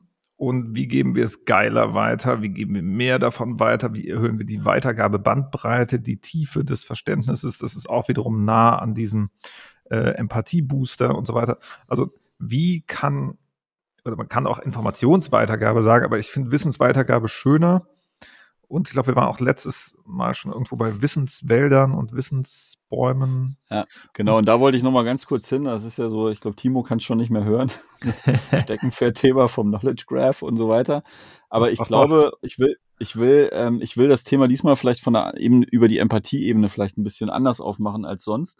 Ich glaube nämlich, je mehr ich drüber nachdenke, stell dir mal vor, du würdest mit deiner Partnerin, deinem Partner, deinem Kind, deiner, deinem Lehrer, keine Ahnung, wie auch immer, über Wikipedia-Style, Wiki-Style kommunizieren. Also sprich geschriebene Sprache, Longform-Text. Ähm, das würde nie funktionieren, weil das eben eine Ebene ist. Das ist eine Ebene, wie wir kommunizieren. Aber das sind, da finden ganz viele Ebenen nicht statt, die du beispielsweise bräuchtest oder die wir als Menschen, glaube ich, brauchen, damit wir sowas wie so, ah, ich verstehe es jetzt, diese Empathiegedanke. Also beim Mentoring kommt das eben rüber, weil du beim Mentoring eben Mimik, Gestik, du hast, worauf ich hinaus will, du hast ein immersives, eine einen immersiven Kontext von Informationen. Und ich glaube, dass uns das noch komplett fehlt. Also wir sind auf Wikis hängen geblieben, so mehr oder weniger. Wir haben zwar geile Wikis gebaut, du kannst einen Hyperlink, wenn du, wenn du lesen kannst, kommst du mit, kannst du dich durch, durch den Knowledge Graph im 2D textuell, kannst du dich durchs ganze Internet klicken und ja, du findest vielleicht auch hier und da mal ein Video, aber Richtung Wissensmanagement und vor allem Wissensweitergabe stecken wir da, glaube ich, noch in den Kinderschuhen. Also ich glaube, diese ganze, das Wissen muss erlebbarer werden, als nur es textuell abzulesen. Und ich würde das irgendwie so mit, mit dem über, übertiteln mit, es muss immersiver werden. Du musst da irgendwie Bock haben, dich in den, in den Wissensteich oder in die Wissensbubble irgendwie reinfallen zu lassen mit mehreren Facetten, nicht nur Text. Oder nicht nur Podcasts. Also das ist alles Mosaiksteine, aber die müssen irgendwie geiler zusammengebaut werden. Check, ja, also ich finde Text geil, ich finde Audio geil, ich finde Visual geil. Ich glaube, dass äh, alle ihre Stärken haben und dass es trotzdem eben auch natürlich noch Wege gibt, äh, Mixed Media oder eben auch Neuralink, du stöpselst dir was ans Hirn und es baut dir eine schicke Experience. Hm, mal schauen. Wo wir wieder bei Nexus wären von dem Roman. Ich glaube, der, der ist komplett in Vergessenheit geraten und der war richtig, ich fand den auch richtig geil, was Timo vorhin sagte. Da hast du, glaube ich, da brauchst du nicht mal mehr den Linkstecker, sondern da läuft es eben über. So. Genau, es geht eben schon so. Es gibt ein Brain OS, was du dir runterladen kannst. Und dann geht's los. Ja, das ist ja auch. Aber das ist, Genau, das, das vielleicht noch ein letzter Aspekt von mir. Das ist grundsätzlich finde ich das ähnlich wie was du vorhin sagtest, Timo, der, der, der DevOps als Grundparadigma oder Grundmindset äh, ist, ist für dich für viele Sachen sehr passend. Genauso ist für mich irgendwie das, das, ähm, die Metapher des Betriebssystems als solches total passend für viele Sachen. Weil in einem Betriebssystem hast du eben diesen Multi, wie hast du es gerade genannt, John? Multi, Multimedia oder nee, nicht Multimedia, Mixed Media, den, diesen Mixed Media Ansatz. Du hast eben seit äh, Xerox es verpeilt hat, hast du eben diesen geilen Windows-Ansatz, wo du mit der Maus Sachen hin und her schieben kannst. Du hast irgendwie Text, du hast Audio, du hast Video und ähm, Betriebssystem hat für mich auch immer diese Komponente, du kannst ein Betriebssystem updaten und Betriebssystem ist quasi so dein Basisding, um alles, was du tust, irgendwie zu powern oder zu empowern. Das finde ich irgendwie an diesem Bild grundsätzlich geil. Äh, ja, ich bin am Rumspacen. Auf äh, natürlich Classic Arthur C. Clarke mit Any Sufficiently Advanced Technology is Indistinguishable from Magic und ja, ich glaube, das sind alles so viele Menschheitsträume, die da zusammenkommen. Ne? Und äh, was ich spannend finde, ist, dass es ja zwei Wege gibt, wie, oder zwei gefühlt große äh, Glaubensrichtungen, in denen sich Menschen bewegen. Die einen glauben, dass das über Technologie kommt. Und dann gibt es die ganzen spirituellen Leute, die glauben, dass das alles schon da ist. Und äh, ich bin ja eher so bei den Technikleuten, aber ich bin auch so ein Technik-Schamane und so eine Mischung. Ich kann mir auch diese andere Version vorstellen, dass eh schon alles miteinander verbunden ist über ein diffuses, unsichtbares Netzwerk des Lebens. Aber ich sage halt ja äh, mehr so, show me the money, also äh, zeig mir, dass es geht. Und wenn es nicht geht und du es nicht kannst, dann geht es vielleicht auch nicht. Und äh, wenn Leute sagen, es gibt Telepathie, aber sie können sie nicht, dann sage ich halt ja, okay, dann könnt ihr sie halt nicht, dann baue ich sie lieber, ja. Ähm, da bin ich dann eher so bei äh, Neuralink plus Internet und äh, ja, also das technische Bauen von diesen Sachen. Aber die, das Spannende ist, dass es dann am Ende aufs selbe hinauskommt irgendwann, wenn es klappt. Ne? Also das Ergebnis ist dann irgendwann dasselbe. Ist es dann Singularität oder ist es eine extreme Verbundenheit der Menschheit? Was bedeutet das? Oder ist es einfach nur irgendein der Sehnsuchtsgedanke eines Multimillionen-Einzeller-Staates zurück nach einem einfachen Leben als Einzeller. ähm, vielleicht das Leben als Multimillionen-Einzeller-Staat eben einfach extrem kompliziert.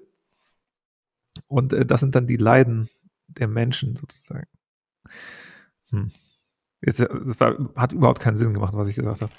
Nee, nee, doch, ich, äh, ich, ich konnte, also ich, ich konnte dir insofern folgen, dass ich, ähm, ich hatte halt einmal so ein, so ein, oder ich fange anders an. Ich finde, die, die spirituelle Seite hat für mich, auch wenn ich die nicht, also ich bin auch eher auf der Techie-Seite, ganz klar. Ich will das andere auch, aber auch gar nicht, ähm, sagen, dass das nicht, nicht stimmt. Aber das erste, was mir da in den Kopf springt, ist immer so Confirmation Bias mäßig. Also wir Menschen sind halt super gut. Also banales Beispiel, du trinkst ein alkoholfreies Bier, Weizen, weißt es aber nicht und fühlst dich halt trotzdem, als hättest du irgendwie Alkohol getrunken. Also weil du dran glauben willst, funktionieren dann halt auch viele Sachen für dich. Also ja, sind wir halt aber auch weil der Hopfen ballert. Hopfen. Ja, vielleicht auch. Äh, bei, bei mir hat äh, bei diversen anderen Substanzen, die man, die man raucht, hat eher das Nikotin äh, reingekickt als irgendwie die Substanz, also erstmal als die Substanz als solches, weil ich ja, kein Raucher bin. Nikotin ist ein hartes Zeug. Absolut. Nee, aber was, ähm, ich hatte tatsächlich einmal selbst dieses äh, krasseste wahrscheinlich Confirmation Bias oder dieses, ich fühle mich gerade mit dem Universum verbunden und das ist so ein, ähm, eine etwas skurrile Sache, einfach in einem Podcast mal rauszuhauen, aber ich habe jetzt schon angefangen, dann mache ich es auch zu Ende. es gibt ein Ritual, das nennt sich Schwitzhütte. Klar. Das machen Naturvölker in, äh, ja, ne, diverse Naturvölker, glaube ich, wo du sehr skurrile Sache, wenn man das so, wenn man das so nüchtern vorträgt, denkt man sich so, okay, das klingt irgendwie sehr spooky. Also eine Menge oder normal, ein oder? Stamm. Kommt, glaube ich, darauf an, welchen Peer Groups man rumhängt. Ja, das stimmt, das stimmt. Ähm, ich ich finde so Sachen einfach grundsätzlich interessant und hab's halt einmal mitgemacht. Also Schwitzhütte ist, äh, du baust dir irgendwie so als, als Stamm, baust du dir so eine Hütte, wo du quasi eine, eine banale Sauna dir baust und ähm, du reinigst dich dadurch, so ein bisschen so ein Ritus oder so ein Ritual. Und irgendwann krabbelst du halt aus diesem Ding raus und das habe ich halt auch getan und ich habe wirklich noch nie, ich habe wirklich da gelegen und habe mich in dem Moment, dachte ich so, ich bin mit allen energetischen Mikrokomponenten, die dieses Universum irgendwie ausmachen, fühl, fühlte ich mich komplett verbunden. Also ich habe das wirklich quasi gefühlt. Und das war so eins der, ohne jetzt irgendwelche Substanzen zu mir genommen zu haben, das war so, wow, krass. Von daher würde ich sagen, es könnte es geben, aber ich glaube halt, dass sich, dass, dass da immer sehr viel Confirmation Bias oder so die Story, die du dir, die das Gehirn sich dazu baut, irgendwie auch am Werk ist. Und ein, eine Sache, die, die, die ich kurz noch nachwerfen will, ähm, in, in Gefangenschaft, Vietnam, Vietnamkrieg, Gefangenschaft haben ganz viele ähm, US-Soldaten berichtet, die halt in, in krassen Lagern da gefangen waren, die komplett im Dunkeln eingesperrt waren, dass dein Gehirn kann halt quasi nicht mit keinen Reiz kriegen, klarkommen. Das heißt, wenn du quasi in einem schalltoten Raum und ohne visuelle Stimu, Stimuli zu lange dich aufhältst, dann sagt dein Gehirn halt einfach, okay, hier ist nichts los, dann baue ich mir meine Bilder selbst. Dann hast du quasi, produziert dein Gehirn selbst Trips mit den krassesten Farben und den krassesten halluzigenen ähm, Ausschweifen. Und, und ich glaube, dass halt bei solchen Phänomenen oder Erfahrungen, die Leute so berichten, halt immer auch sehr viel von diesen Komponenten irgendwie am Start ist, wo das Gehirn einfach so zaubert. Das Gehirn kann auf jeden Fall ziemlich gut zaubern. Ich habe hier noch ein bisschen, Entschuldigung, dass ich springe, aber ich habe. Ähm, ich spring mal wieder weg von der Schwitzhütte. Ich, nee, ach, Schwitzhütte ist abgefahrenes Stammesritual halt und ähm, es hat äh, intensiv, definitiv.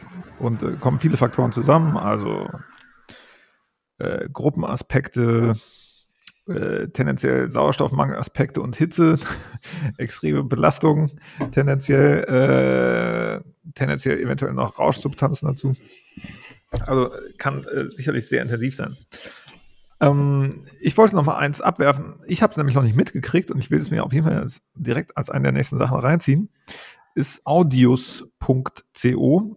Ist so eine Art Napster plus NFT plus Micropayments für Artists und hat anscheinend 4 Millionen Daily Active Users und ähm, sozusagen ne, legales Peer-to-Peer. Äh, das ist ja eine der spannenden Sachen an, äh, würde ich mal sagen, hm, alternativen digitalen Zahlungsmitteln, dass du halt die Verbindung von Programmieren und Geld hast und eine naheliegende Anwendung ist natürlich, okay, wir bauen Napster einfach nochmal. Und wir bauen das Internet einfach nochmal so, wie wir uns das eigentlich mal gedacht hatten. und ähm, ja, da gibt es schon ein paar Projekte, die in der Richtung anscheinend unterwegs sind. Und äh, ich glaube, man muss, wenn man sich von dem Token-Hype weglöst, und einfach tatsächlich schaut, okay, ja, geil, es gibt jetzt Peer-to-Peer, -Peer, von, mit denen ich Artists direkt bezahlen kann. Ähm, und ich kriege eine kritische Masse auf so eine Plattform drauf. Dann hast du einfach die Musikindustrie äh, abgeschaltet. Oder zumindest in ein Paralleluniversum äh, geschoben und baust einen neuen Weg auf. Und da wurde schon oft drüber geredet. Und vielleicht klappt das ja jetzt mal. Ich fände es spannend. Ich werde es auch immer ausprobieren. Gucken, was da abgeht. Und, äh, Klingt sehr cool. Habe ich hier reingeschmissen. Und dann gibt es, ähnlich gibt es ein Peer-to-Peer YouTube, das heißt Media Network. Und das sind alles so kleine Sachen, die ich fast nicht auf dem Schirm habe, sozusagen. Ne? Also sozusagen, glaube ich, hätte es mir das vor äh, zehn Jahren oder 15 Jahren gegeben, hätte ich das, hätte ich das als einer der ersten gewusst, dass das existiert. Jetzt habe ich das Gefühl, ich bin schon late to the party sozusagen. Und äh, aber es, es gibt spannende Projekte, die nicht Trash sind, sondern die mega geiler Sci-Fi Engineering Stuff sind in der, ich nenne sie jetzt mal Kryptowelt. Ähm, ich hatte auch da für mich ein neues äh, Wort diverse neue Wörter gefunden, um das für mich erträglicher zu machen, sozusagen. Weil es natürlich unglaublich viel Spekulation und Hype gibt, aber es gibt eben auch extrem geile Engineers, die dem Sektor unterwegs sind und äh, die genau eben auf manche Sachen keine Lust haben, also auf klassische Organisationsformen, auf Warten, auf Langsamkeit oder die genau keine Lust haben auf blödes Geld machen oder so. Und zum Beispiel dieser Gründer von Solana, den ich hier verlinkt habe, ähm, der bringt das voll rüber. Der ist sozusagen, wenn du drei große Klötze hinstellst, dann kannst du irgendwie sagen Bitcoin, Ethereum, Solana. Und Solana ist jetzt irgendwie das Ding, was den Transaktionsspeed löst und wie er das erläutert, wie er darauf gekommen ist und so weiter. Extrem spannend. Ich habe es noch nicht ganz verstanden, aber ähm, sehr überzeugend. Und der ist zum Beispiel voll auf dem Film, dass er einfach nur die Menschheit aneinanderstöpseln will mit maximalster Geschwindigkeit, mit maximalst möglichem Vertrauen äh, Nodes connecten will. Ne? Das ist so sein Ding. Also Stichwort Wissensweitergabe, Highspeed. Ähm, also da sind geile Typen unterwegs in dem Sektor. Muss nur schaffen, aus dem Schrott die coolen rauszufinden. Oder man wartet eben einfach. Ne? Das ist die einfache Lösung. Die, äh, ja, die habe ich auch bis vor kurzem sehr intensiv angewendet. Also ich habe einfach gesagt, ist mir egal. Das, was geil ist, wird sich schon durchsetzen und dann kriege ich das schon mit. Das heißt, ich muss jetzt nicht hinterherrennen hinter dem, was im hm. Chain Space passiert, sondern ich warte einfach, bis sich etwas evolutioniert hat, was für mich dann einen Alltagsmehrwert hat. Aber Audio könnte eins sein, vielleicht. Mal gucken. Kurzer, kurzer, äh, einmal muss ähm, Herr Taleb äh, immer irgendwie vorkommen. Da sind wir wieder beim Lindy-Prinzip so ein bisschen. Ne? Das, das ist eins der Sachen, die ich auf jeden Fall cool fand. Ähm, das ist so tried and true. Das ergibt sich ja einfach. Also man, man kann eben auch warten. Man muss nicht immer auf dem neuesten Hype irgendwie mitschwimmen, weil man Angst hat, irgendwas zu verpassen. Da bin ich auch völlig bei dir. Ähm, und eine Komponente, was du gerade sagst, ist ähm, mit mit Nap, mit mit ähm, Napster und hier Audio CO ist halt auch wieder für mich ein fundamentales Prinzip an der ganzen Nummer auch wie steuere ich wieder ein Unternehmen, um da nochmal kurz den Rückschluss zu machen, ist halt diese grundsätzliche Frage, wie balancierst du dezentrale und zentrale Strukturen irgendwie aus? Ähm, ich glaube, bei so Sachen wie, wie Blockchain, Krypto, aber auch äh, generell so Peer-to-Peer -Peer oder auch von mir aus ein Stück weit, und aber da sind wir schon bei einem Mix zwischen dezentral und zentral, ähm, Energieversorgung oder so jetzt als Beispiel, ist grundsätzlich ist es, glaube ich, nie verkehrt, immer wieder in dezentrale Strukturen zu investieren oder da immer quasi so ein bisschen Grassroots-Samen zu säen. Diese Projekte, dass diese Projekte immer wieder entstehen, weil die, die sind per se, haben die immer die Macht, glaube ich, disruptiv zu sein, weil wir, glaube ich, so ein bisschen immer dazu tendieren, sobald was funktioniert, gehen wir weg von, also wir, wir entwickeln uns immer so ein bisschen zu zentralen Strukturen hin, glaube ich, bei dem, bei allem, was wir bauen. Und andererseits ist ein rein dezentraler Ansatz, aber halt auch geht, bringt dich auch nur bis zu einer gewissen, bis zu einem gewissen Punkt. Und wenn man es jetzt ganz, wenn man jetzt ähm, Haare spalten würde, könnte man auch sagen, auch Napster war, war zwar grundsätzlich dezentral, aber wenn es die Backbone, Backbones des Internets nicht gäbe, also Sprichwort wieder zentrale Building Blocks, die das Ganze facilitaten, dann wäre auch Dezentralität gar nicht möglich. Ähnlich ist es wahrscheinlich bei Energieversorgern und so weiter. Stichwort Shoulders of Giants. Wir stehen halt einfach schon auf genau. der Infrastruktur rum, die andere uns hingesetzt haben. Genau, und, und ein, den, den, den Aspekt, den ich einfach nur, oder dass ich nochmal einen Ring werfen würde, wie, wie man es bei, bei, bei einer Ausgestaltung von einer Unternehmung ähm, ist, glaube ich, ist das für mich, glaube ich, irgendwie so zentral, dass man einen guten Mix zwischen welche Funktionen oder wann bin ich eher zentral unterwegs, weil manchmal muss halt auch eine Entscheidung getroffen werden und man kann nicht im ähm, Chaos Computer Club Manier, nee, Quatsch, ähm, Piratenpartei Manier irgendwie alles basisdemokratisch entscheiden, alles schön dezentral, wenn man sich dann halt auch nicht nach vorne bewegt. Und andererseits ist definitiv zu viel Zentralismus ist auch schädlich. Also das, das sind so ein bisschen zwei Seiten des Spektrums oder zwei Enden des Spektrums, die ich auch ne, einen wichtigen Building Block irgendwie finde in so dieser Ausgestaltung, wo wir es vorhin mit Speed und Quality und sowas irgendwie hatten. Und das glaube ich, also ich finde das immer sehr schwierig hinzubekommen, weil letztendlich spielt das in alle Aspekte, die wir vorher genannt haben, eben schon rein. Also wenn es ist easy, dass sich ein kleiner Hinterzimmerzirkel, der eben alles zentral wegentscheidet, dass die sich immer sinken und immer auf gleichem Wissensstand und gleichen Absprache Level und sowas irgendwie halten.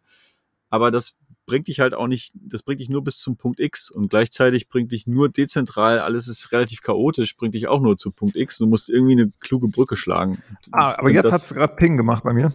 Ähm, weil Blockchain ist nicht nur Vertrauenstechnologie, sondern es ist Entscheidungstechnologie auch.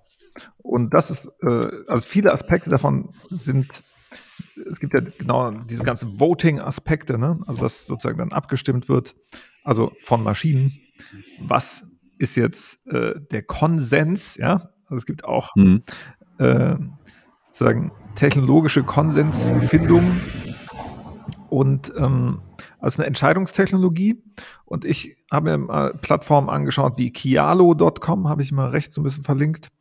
Kannst du mal schauen, da gibt es einfach Leute, die stellen immer so eine These auf und dann gibt es halt andere Leute, die sagen irgendwie, ja, mir fallen, dann fällt halt der, der Crowd fallen dann irgendwie 50 Gegenargumente ein oder so.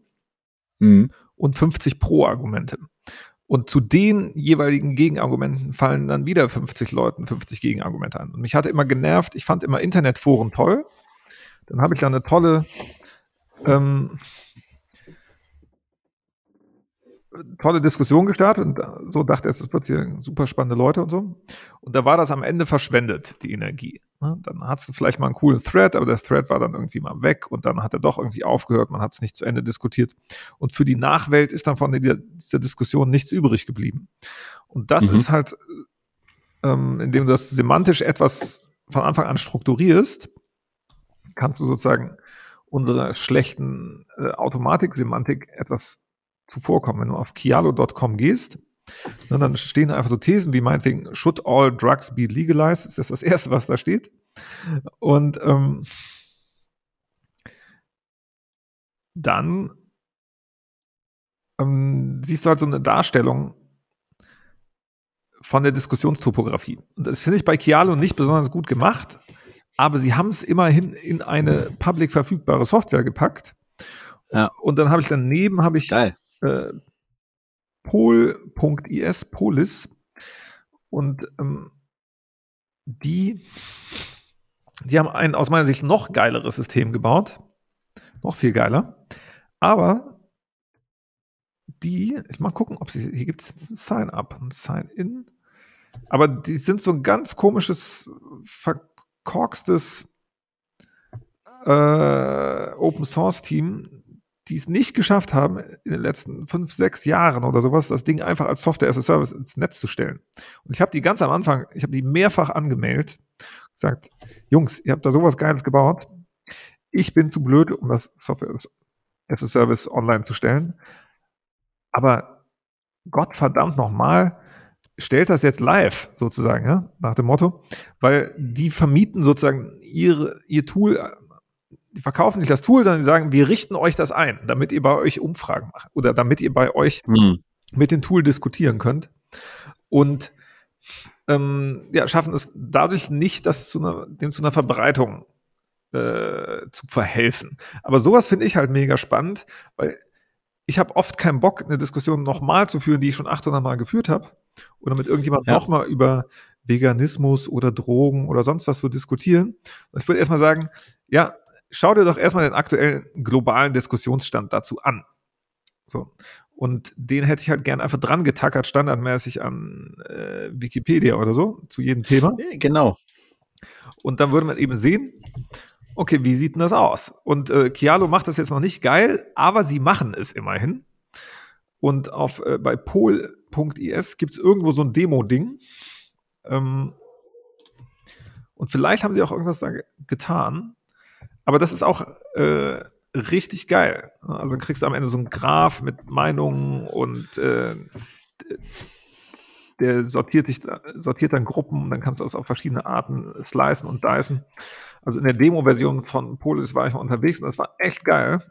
Und da dachte mir, danach dachte ich mir, okay, ich brauche nie wieder mit jemandem zu reden, bevor diese Systeme nicht irgendwie irgendwo verfügbar sind. Es ist einfach Verschwendung, jeglichen Chat zu führen, jegliches Forum-Posting, jegliches, jegliches Social-Media-Posting, das nicht in ein solches System geht und dazu ja. beiträgt. Genau, da sind wir wieder, da, da sind wir wieder bei den, bei den Wissenswäldern ähm, und letztendlich, wir, wir machen es halt auch wieder sehr banal, wir machen es wenigstens oder sehr low-level, dass wir, ich, ich finde auch das Nervigste das Nervigste sind, sind ja auch, oder jetzt um bei, bei Business Meetings wieder zu bleiben, um, um den um das Scope klein zu halten, nervigste sind irgendwie Business-Meetings, die du hast, wo dann, wo dann du unterhältst dich eine Stunde, jeder sagt was und am Ende ist aber nichts persistiert und du, es wird auch nicht, es wird nichts persistiert und danach wird nichts konsolidiert. Und genau dadurch sicherst du eben kein Fortkommen oder du hast dann eine, eine vage, vage Wolke und jeder, der nicht an dem Meeting teilgenommen hat, kann, konnte an diesem ganzen Prozess überhaupt nicht teilnehmen. Der hat, es ist so, als hätte er nie stattgefunden. Und davon müssen wir irgendwie clevere Wege weg davon bekommen. Und was du gerade sagst mit Polis und Kialo und so, und ich habe noch ein anderes Ding, Democracy OS ist mir gerade nochmal eingefallen.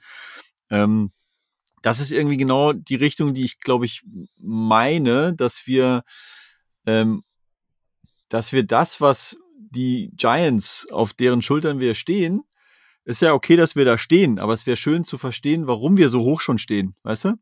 Dass wir nicht immer wieder, wenn wir sagen, ich will es gerne verstehen, dass wir nicht unten anfangen müssen und uns durch quasi Menschheitsgeschichte, wenn du so willst, im, im, im krassesten, in der überspitzesten Form, dass du dir von der Pike auf nochmal den kompletten Basisstand und warum sind wir denn jetzt bei dem Erkenntnisstand von Batterie, Batterietechnologie oder was auch immer an, an Sachen und an Diskussionen, ähm, warum sind wir denn jetzt da vom Erkenntnisstand, wo wir jetzt gerade stehen, sondern dass dieser Pfad irgendwie einfach verständlicher oder traversierbarer wird dass du eben nicht einfach darauf angewiesen bist, als gerne mündig sein wollender Bürger zu sagen, ja, entweder ich glaube dir das jetzt oder halt eben nicht, weil wenn ich es dir nicht glaube, müsste ich jetzt quasi mich ein Jahr lang ins stille Kämmerlein einschließen und nur diesen einen Aspekt recherchieren, um irgendwie mich umfassend, das Gefühl zu haben, ich habe mich jetzt umfassend schlau gemacht und kann mir jetzt meine eigene Meinung bilden. Und genau solche Tools sind da, glaube ich, der, der richtige Grundansatz. Ähm, aber ich habe auch noch kein Tool gefunden, was mich so komplett vom Hocker gehauen hat, wo ich sage so, boah, das ist der Ansatz. Ja, doch, als Polis, äh, die Polis-Demo-Version, ich suche mal irgendwo so einen Demo-Link. Weißt du, da, hat sich etwas verbessert, die Website. Ich schaue mal kurz, was da abgeht. Ich glaube, ich muss jetzt mal irgendwie mein, also ich glaube nicht, dass es durch Tools zu lösen ist. Ich glaube auch nicht, dass es überhaupt zu lösen ist. Ich glaube, dafür gibt es keine Lösung. Äh, also alles das, was ihr beschrieben habt, triggert bei mir nichts. ähm, ich meine, das Problem, klar, äh, kenne ich und finde ich auch genauso nervig und auch genauso blöd. Aber es gibt einfach keine Lösung. Also egal, was versucht wird, also selbst, es gibt ja auch, es, es gibt ja auch Teams und so weiter, die echt ganz gut sind, zum Beispiel solche Sachen festzuhalten, welche Entscheidungen wurden getroffen und so weiter und so fort. Bringt trotzdem nichts es gibt dann immer drei Leute, die es dann nicht gelesen haben und so weiter. Und es gibt auch drei, die es einfach nicht lesen wollen. Und, ähm, und es gibt dann einfach auch in der Zusammenfassung geht dann Quintessenz verloren. Ich meine, das ist das beste Beispiel. Wie ist ein Buch so und wie ist eine Zusammenfassung auf Blinkist? Ne? Also, I don't know. Das, da geht einfach zu da viel verloren. Ich, ich, ich, verstehe, was du, was du meinst, aber da würde ich, ich habe seit neuestem äh, setze ich, da sind wir bei DevOps Mindset, seit neuestem setze ich eine Git slash GitHub ähm, Maßstab an mich selbst an. Also beispielsweise Time Tracking. Ich muss es halt, oder ich, wir hatten jetzt, ich hatte jetzt den Fall, dass ich super viel Time Tracking irgendwie alignen musste und ich habe es halt nicht schleifen lassen, aber die zwei Systeme, wo ich, wo, die ich in Sync halten musste, habe ich nicht richtig in Sync gehalten. Oder grundsätzlich, du könntest auch einfach mit, machen wir es mal am Beispiel von einem Jira-Ticket.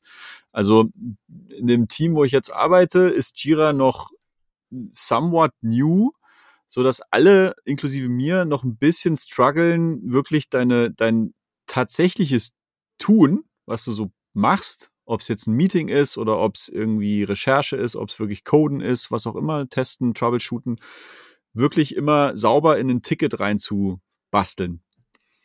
Und da könntest du jetzt sagen, also ich überspitze es jetzt äh, extra, ne? Du könntest jetzt sagen, ja, ist halt nicht möglich, äh, einen, einen Arbeitstag in Tickets abzubilden. Auf der anderen Seite, wenn du jetzt äh, in einem Team von, du bist nicht, du hast eine Codebase und da sind mindestens drei oder vielleicht sogar zehn Leute bauen auf dieser Codebase mit, da ist einfach, da ist das keine gültige Ausrede zu sagen, ja, sorry, die Commit-Message, die konnte ich jetzt einfach nicht mehr schreiben. Oder ich habe jetzt, ach, committed und gepusht habe ich jetzt nicht und den Feature-Branch äh, sauber weggebranched habe ich jetzt irgendwie auch nicht, weil ich dachte, das, das können wir ja später noch entscheiden. Also, worauf ich hinaus will, in der DevOps-Welt im engeren Git und GitHub als, glaube ich, de facto Standard, ist es gar keine Frage, dass es, dass es eben gemacht werden muss und auch irgendwie möglich ist, ein Team drauf zu leihen, zu sagen so, das ist unser Workflow, das ist unser Qualitätsanspruch, so geben wir Wissen weiter. Immer wenn ein neuer ins Team reinkommt, dann ist das Onboarding erst dann fertig, wenn der so an unserer Codebase mitschrauben kann, dass er nicht alle anderen konstant irgendwie auf die Eier geht, sondern eben produktiv mitarbeiten kann. Und ich glaube eben, dass es deswegen durchaus möglich ist, mit diesem gleichen Mindset, wenn wir an Wissens Aufbereitung grundsätzlich irgendwie denken, dass wir auch da anders, also ich, da sind wir wieder bei den 90 Prozent versus 100 Prozent von Get My Invoices. Wir werden nie 100 Prozent erreichen, keine Frage. Aber wir dümpeln im Moment noch in Gefilden rum, die stark verbesserungswürdig sind, würde ich jetzt mal sagen. Und das geht, glaube ich, schon, vielleicht nicht mit Tools, da gebe ich dir vielleicht sogar recht, aber ich glaube mit sehr viel, ähm, ja, so ein bisschen mit einem DevOps-Mindset und mit, mit Workflows oder, oder Verständnis, wie ein Team zusammenarbeitet oder wie, wenn wir es jetzt mal nur auf ein Team wieder runterbrechen und nicht gesamtmenschheitlich, ist das natürlich wieder eine andere Nummer. Ja, ich glaube, ich glaub, der letzte Punkt ist interessant, also halt wie ein Team zusammenarbeitet. Also mit, noch kurz zu den Commit-Messages, klar, ich meine, ne, natürlich forcierst du, dass du, jedes gute Team hat auch Regeln, wie man Commit-Messages schreibt. Nichtsdestotrotz kenne ich häufig dann, wenn du nachher dann wirklich mal musst und du musst irgendwie rausfinden, okay, wann haben wir denn eigentlich dieses komische Ding hier eingeführt, dann stellst du dann nämlich am Ende des Tages doch fest, ah scheiße, das ist doch nicht in, Commits-Dings richtig drin. Also nur weil man es tatsächlich macht, heißt es noch lange nicht, dass man es am Ende des Tages auch wirklich für alle Use Cases irgendwie handeln kann. Aber klar, natürlich durch Konvention kannst du da irgendwie was hinbekommen.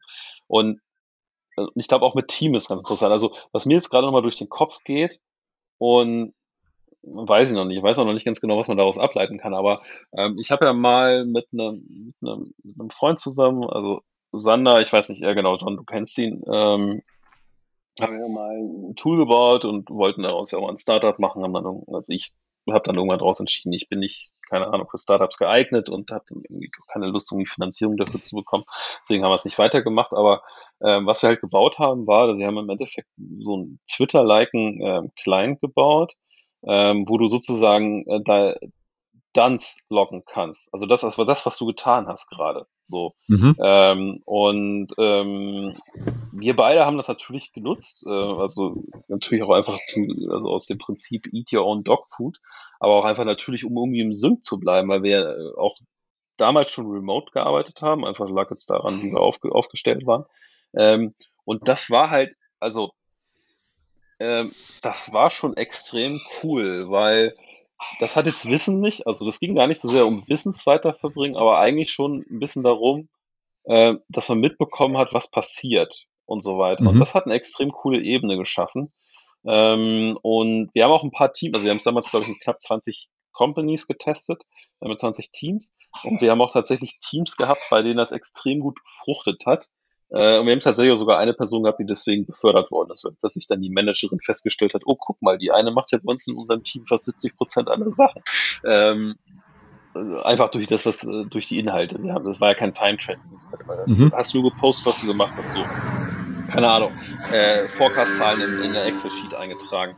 Aber das hat plötzlich eine ganz andere Dimension in das Ganze reingebracht. Und ich vermisse zum Beispiel dieses Tool ungemein und ich habe auch gerade wieder den Plan, es doch vielleicht nochmal wieder nochmal nachzubauen und so weiter. Yes. Weil ich es einfach in vielen, vielen Projekten merke, dass es mir einfach fehlt. Und ich habe es versucht mit, mit Slack nachzu... Mhm. Das funktioniert nicht. Slack irgendwie, keine Ahnung, also es macht irgendwie keinen Sinn, aber Aber deswegen gebe ich dir schon recht. Ich glaube, man, man kann es vielleicht schon, also man kann sich toolmäßig daran nähern, aber man muss teilweise, glaube ich, Dinge dann irgendwie anfangen, anders zu denken oder weiß ich nicht was. Es ist halt immer schwer, wie viel Aufwand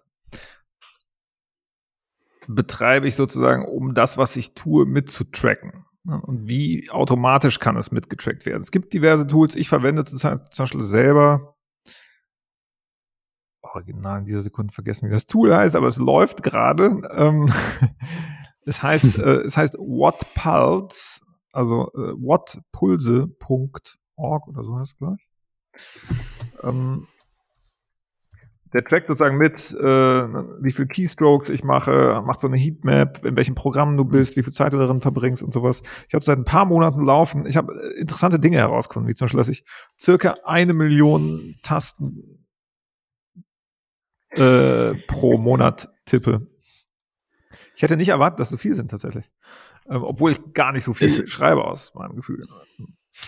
Aber es sind sozusagen. Das ist tatsächlich noch ein Download, also kein, keine Web-App, sondern äh, whatpulse.org, ne? Ja, du kannst es runterladen, es funktioniert richtig cool, es gibt ja, einen Client. Krass. Und ähm, es gibt von mir sogar eine Public Page und dann steht da, auf der Page steht dann, ich weiß gar nicht, wie die heißt, keine Ahnung. Ähm, und da steht dann sogar drauf, also kannst du aussuchen, was davon willst du public posten. Ah, ich habe die Public Page gefunden. Ich schmeiße mal hier rein. Ähm, und dann steht da sozusagen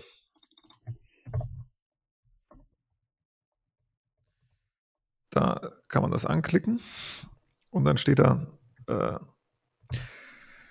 solange das Ding mitgetrackt hat, ich weiß nicht, ob ihr das hier seht, da wo meine Maus gerade abhängt, wenn ihr das anklickt. Ich folge dir. Und ähm, das fehlt mir halt immer noch, das es gibt noch ein paar Tools, die einen Schritt weitergehen, weil was mir noch fehlt, ist ein Tool, das mittrackt, in welchem Kontext bin ich gerade unterwegs, also in welchem Browserfenster, mhm. was tue ich da gerade. Ne? Und ich will, dass das eben möglichst automatisch passiert. Sonst ist das irgendwie äh, zu stressig. Beziehungsweise es macht Spaß, aber dann wird es eben ganz schnell wahnsinnig. Also wird plötzlich ein wahnsinnig gestörtes OCD, dass du anfängst, alles zu tracken, was du tust, und dann trackst du nur noch und kriegst nichts mehr auf die Reihe ja. und kommst nicht mehr in Flow. Du kommst in einen neuen Flow, und zwar in einen Flow des Ich tracke alles, was ich tue, Flows, mhm. aber du kriegst die Sachen nicht mehr auf die Reihe. Und dann kannst du dem vollkommen Chaoten begegnen, der in drei Tagen irgendwie voll viel gelöst kriegt. Wieder so ein Magic Team Moment, den du vielleicht nicht erklären kannst. Aber plötzlich geht's ab, alles float, alles wird gelöst. Zack, bumm, äh, läuft das irgendwie. Und aber äh, What Pulse fand ich zumindest lustig oder interessant, deswegen lasse ich das bei mir sozusagen mitlaufen. Und ähm, zu dem Done-Stream, also wenn du bei, wir haben, glaube ich, bei uns bei allen, nicht bei allen Asana-Tasks, aber bei fast allen einfach so eine Automation dranhängen. Das geht dann in einen Slack-Channel, der heißt Done TV. Und da sieht man dann halt, äh, welche Tasks cool. halt äh, dann sind. Und je nach Client ist dann irgendwie noch ein lustiges, ja, ein lustiges anderes Emoji mit dran oder so. Aber der Punkt ist, wir schreiben ja nicht alle Tasks in Asana rein. Genau, und das Interessante ist auch, ähm, das hat eine andere Qualität. Also wir haben das damals auch getestet. Also wir haben das auch, also wir haben das damals, glaube ich, sogar als Funktion mit eingebaut gehabt, dass wir mal so ein Testdings gemacht haben, dass du halt, ähm, wenn To-Do geschlossen worden ist, dass es das reingepackt hat. Das hat die Qualität immens runtergezogen. Äh, weil wenn du ein To-Do schreibst, schreibst du es halt anders, als wenn du ein Done-Event schreibst. Ähm, und das war das, was wir damals festgestellt haben. So, das ähm, haben wir dann relativ schnell auch wieder rausgenommen oder sprich, ich glaube, ich hatte es damals nochmal experimentell ein bisschen mitlaufen, aber festgestellt, es macht eigentlich keinen so richtigen Sinn, weil es einfach eine andere, wie soll man sagen, eine andere Gedankenebene hat.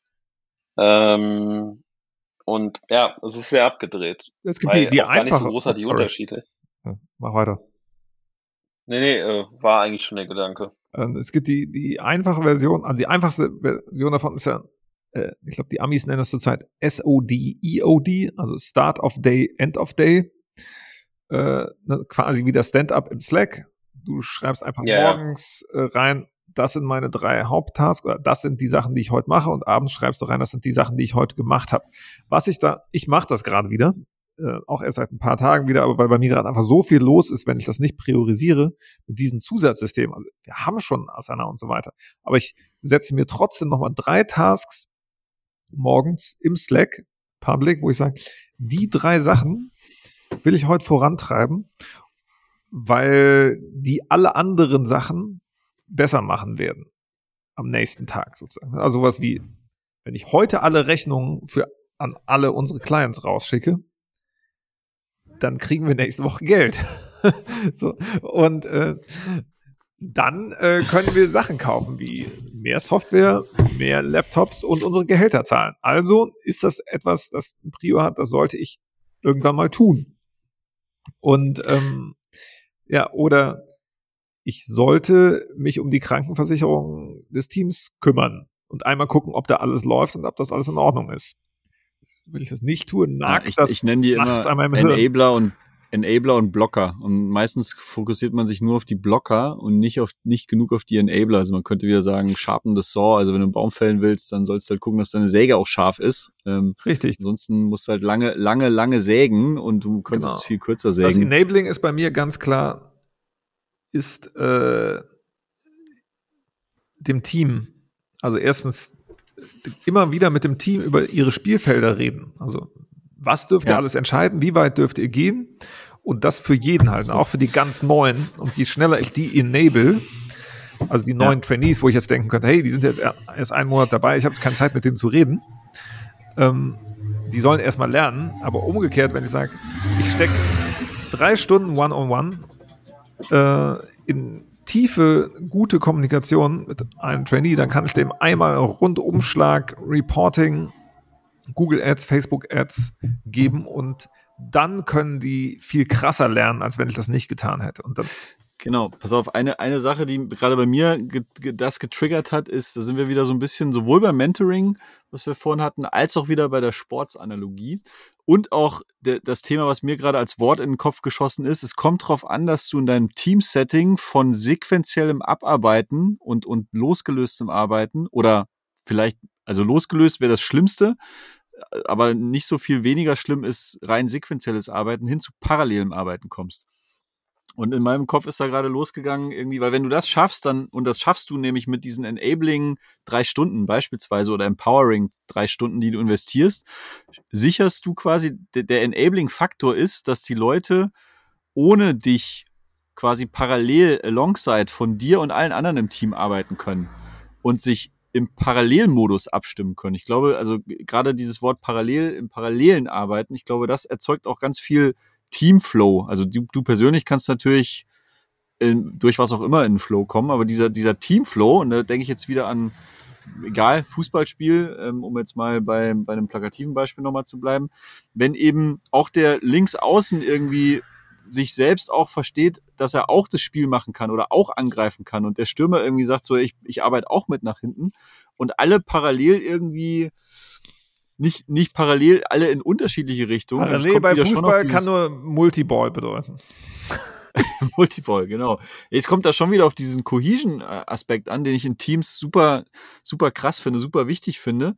Aber dieses Cohesion-Ding in Teams, bei Wissensarbeit jetzt sagen wir mal zumindest, ist eben, dass viele Sachen auf einmal parallel ablaufen können. Und nur an den wichtigen Breakpoints oder, oder Schnittstellen könnte man es auch nennen, wo du dich halt synken musst, weil ansonsten halt alles im Chaos endet.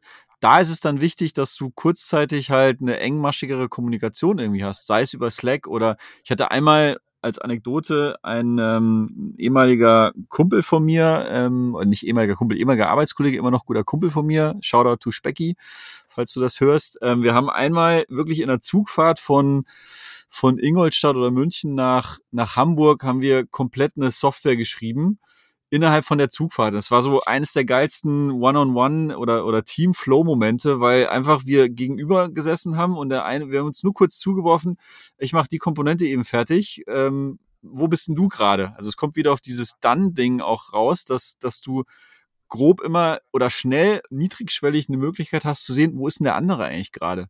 weil dann kannst du deine Arbeit auch wieder viel besser drauf, drauf ein, abstimmen und sagst so, okay, wenn du noch, nur noch eine halbe Stunde brauchst, dann mache ich jetzt bei mir noch das eine Feature fertig und du sagst mir Bescheid, wenn du fertig bist und dann löten wir alles wieder zusammen und dann machen wir weiter. Und das war so ein geiles Ping-Pong hin und her entwickeln, dass wir wirklich Produktivität auf Steroiden irgendwie hatten. Auf dieser einen Zugfahrt war diese Software irgendwie fertig. Und ja, sorry, jetzt bin ich ins Labern nein, gekommen. Nein, also, nein, nein, Zugfahrten runter auf. Sehr gut, ich möchte, ich möchte, ich möchte da gerne, ich möchte da gerne reinspringen, weil das genau, gerade, springen wir jemand rein. Ist perfekt. Weil, weil das, weil das gerade sehr gut auf das äh, hinleitet, was ich jetzt gerade schon seit drei Minuten im Kopf habe. Und das war jetzt gerade perfekt, weil das genau da gelandet ist, wo es landen sollte. Ähm, ich habe vor, keine Ahnung, vier Wochen einen extrem interessanten Talk gesehen bei YouTube. Ich muss ihn gleich mal raussuchen und dann kann ich ihn noch äh, aufs Board packen.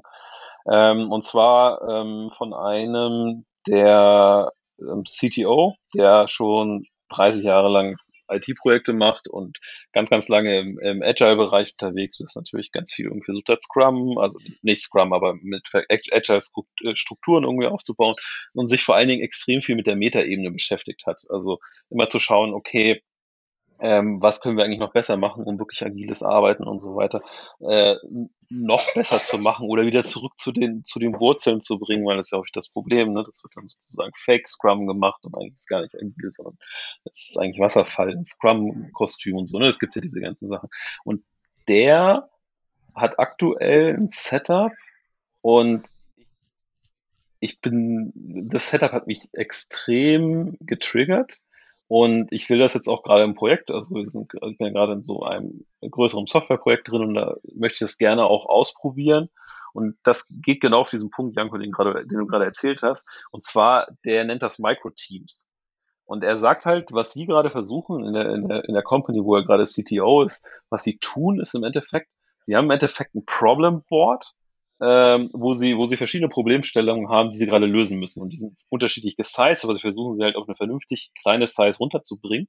Und dann äh, wird sozusagen diskutiert, okay, wer will sich dieses Problems annehmen? Und dann bilden sich kleine Mikroteams, die nichts anderes machen, als jetzt mal zwei, drei Wochen lang nur an diesem Problem zusammenzuarbeiten. Die sitzen dann zusammen oder gehen auch wieder getrennt, kommen wieder zusammen und so weiter und so fort. Aber ihr Fokus ist die ganze Zeit nur auf diesem Problem. Das heißt, die, diese haben nicht dieses andere Problem, was du häufig hast, dass drei Leute dann irgendwie so in verschiedenen Bereichen einer, einer Lösung irgendwie arbeiten, sich wieder synchronisieren müssen, sondern die sind im Endeffekt sagen, okay, das ist das Ding, das, das lösen wir jetzt.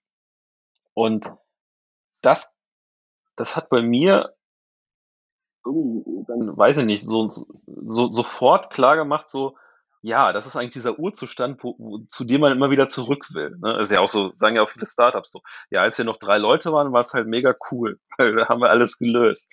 Und das geht ja irgendwann verloren, ganz natürlich. Und ich glaube, es geht einfach verloren, weil diese, diese Urstruktur verloren geht. Nämlich dieses, man nimmt sich ein Problem raus und man löst es einfach zusammen.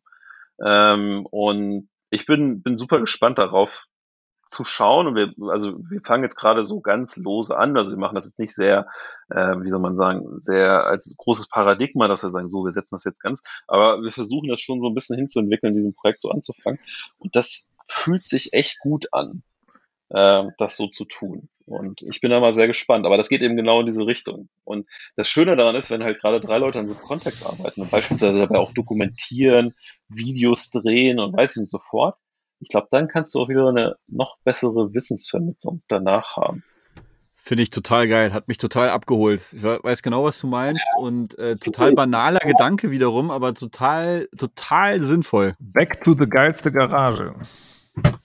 Ja, genau, richtig. Back, back to the Garage. Aber ich, ich pack gleich nochmal den Link rein. Also guckt euch das auf jeden Fall an. Also es sind irgendwie das lohnt sich auch die gesamte Länge zu gucken. Ihr kommt erst am Ende auf diese Micro-Teams in den letzten zehn Minuten, aber die Herleitung ist halt sehr, sehr interessant zu sehen, wie er halt da hinkommt. Ist auch viel DevOps im Übrigen, glaube ich, was dabei ist.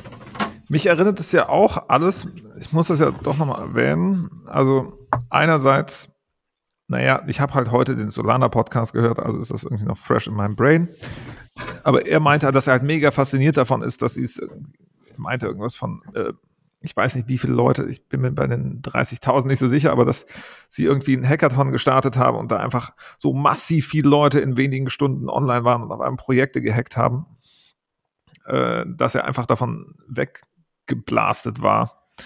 dass äh, das passiert ist sozusagen, dass 30.000 Leute auf einmal äh, am Hacken sind gleichzeitig auf der Welt und auf seiner Blockchain Projekte raushauen im äh, Stundentakt sozusagen. Und ähm, habe das nicht verifiziert, bin mir bei dieser Zahl hier nicht sicher, das jetzt irgendwie, äh, wie hoch die Zahl war, aber das fand ich einerseits spannend. Und warte, Garage, drei Leute an einem Kontext. Ne, den zweiten habe ich es nicht mehr geschafft, im Zwischenspeicher zu halten.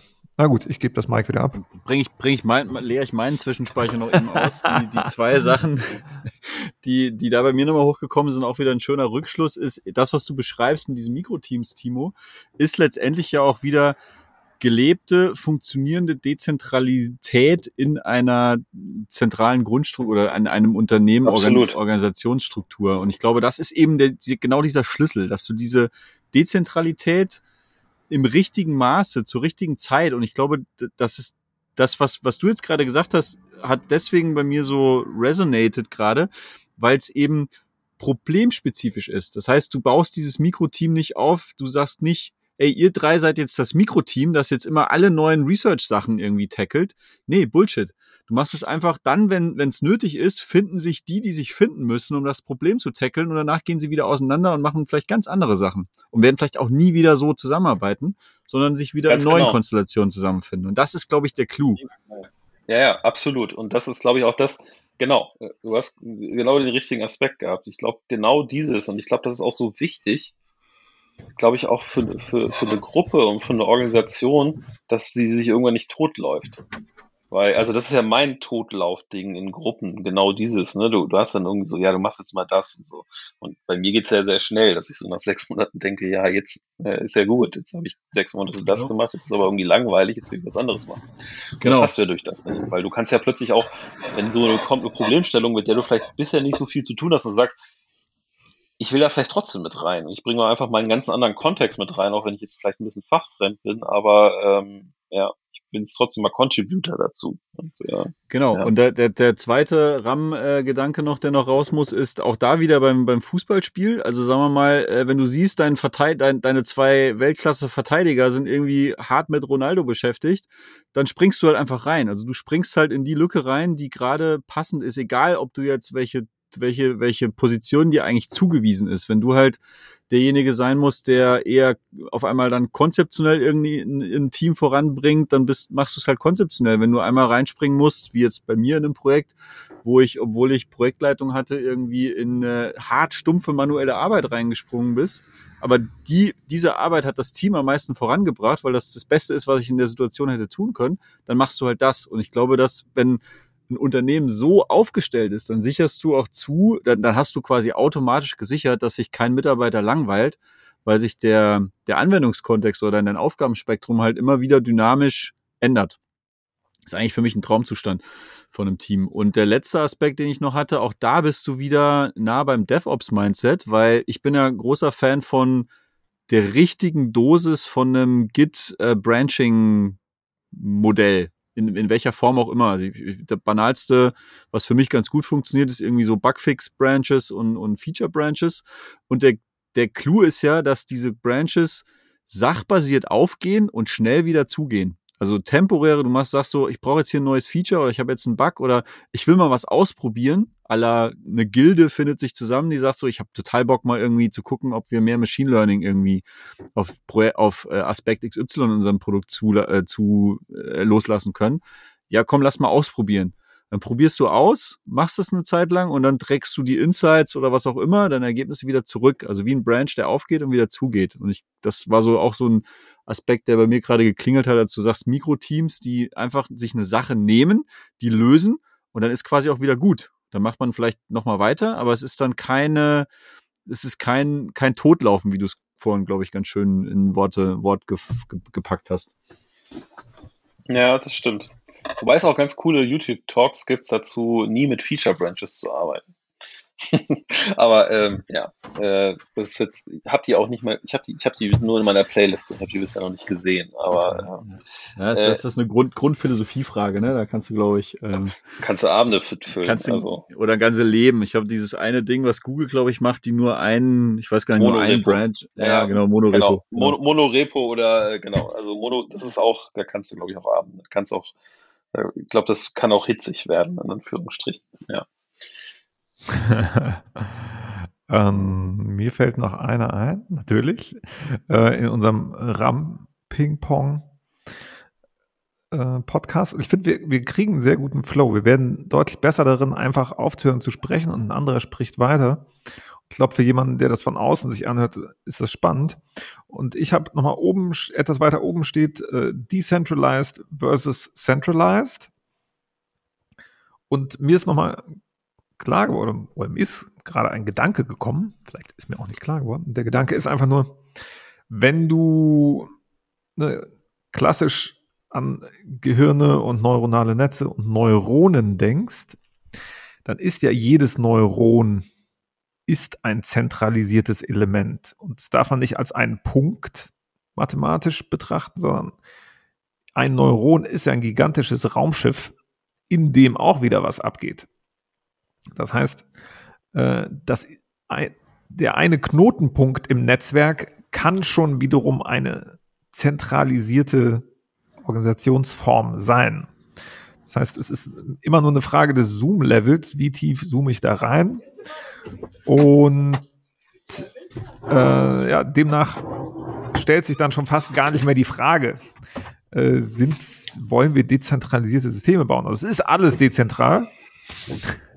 Und es gibt halt immer irgendwelche Hubs oder Nodes oder Subsysteme, in denen, in denen wiederum in Anführungsstrichen zentral Entscheidungen getroffen werden. Nehmen wir meinetwegen das Micro-Team als, sagen wir das, Micro-Team ist ein Neuron in der Firma. Oder meinetwegen sind es drei Neuronen, die sich zusammenschließen. Oder dann wäre es ein Subsystem. Aber ein bisschen rausgezoomt ist das eben nur noch ein Punkt.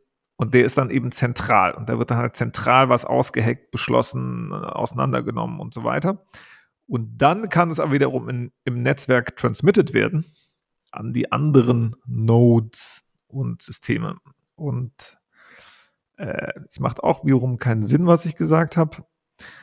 Aber ich wollte einfach nur sagen, nee, finde find ich, das, find ich ganz das ist sozusagen, es ist immer, es gibt immer ein zentral, zentralistisches Element und immer auch ein dezentrales Element. Das ist nur eine Zoom-Level-Frage, glaube ich. Hängt von der Betrachtungsperspektive und vom Zoom-Level ab, genau.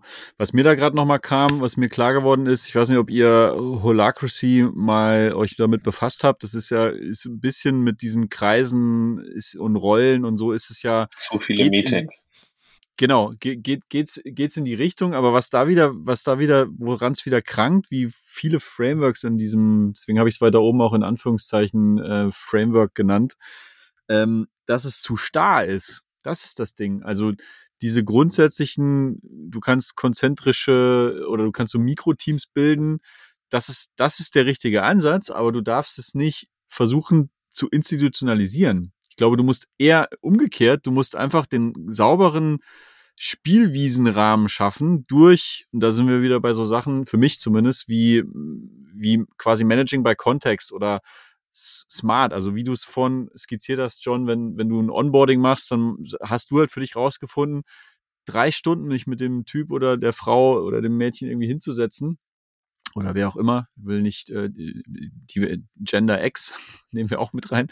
Ähm, das bringt einfach mehr, weil da, dadurch habe ich ihm genug Kontext gegeben, dass ich ihm gar kein weiteres Playbook oder ich muss ihm gar keine krasse Rollenbeschreibung vielleicht zuweisen, sondern der, der hat dann einmal das Spielfeld kennengelernt und kann einfach nach seinen Skills und nach den Anforderungen, die gerade existieren, halt in diesem Spielfeld operieren idealerweise nach, nach bestem Wissen und Gewissen natürlich, aligned mit einer Roadmap oder einer Vision, wo die Company hin will und was gerade so wichtig ist.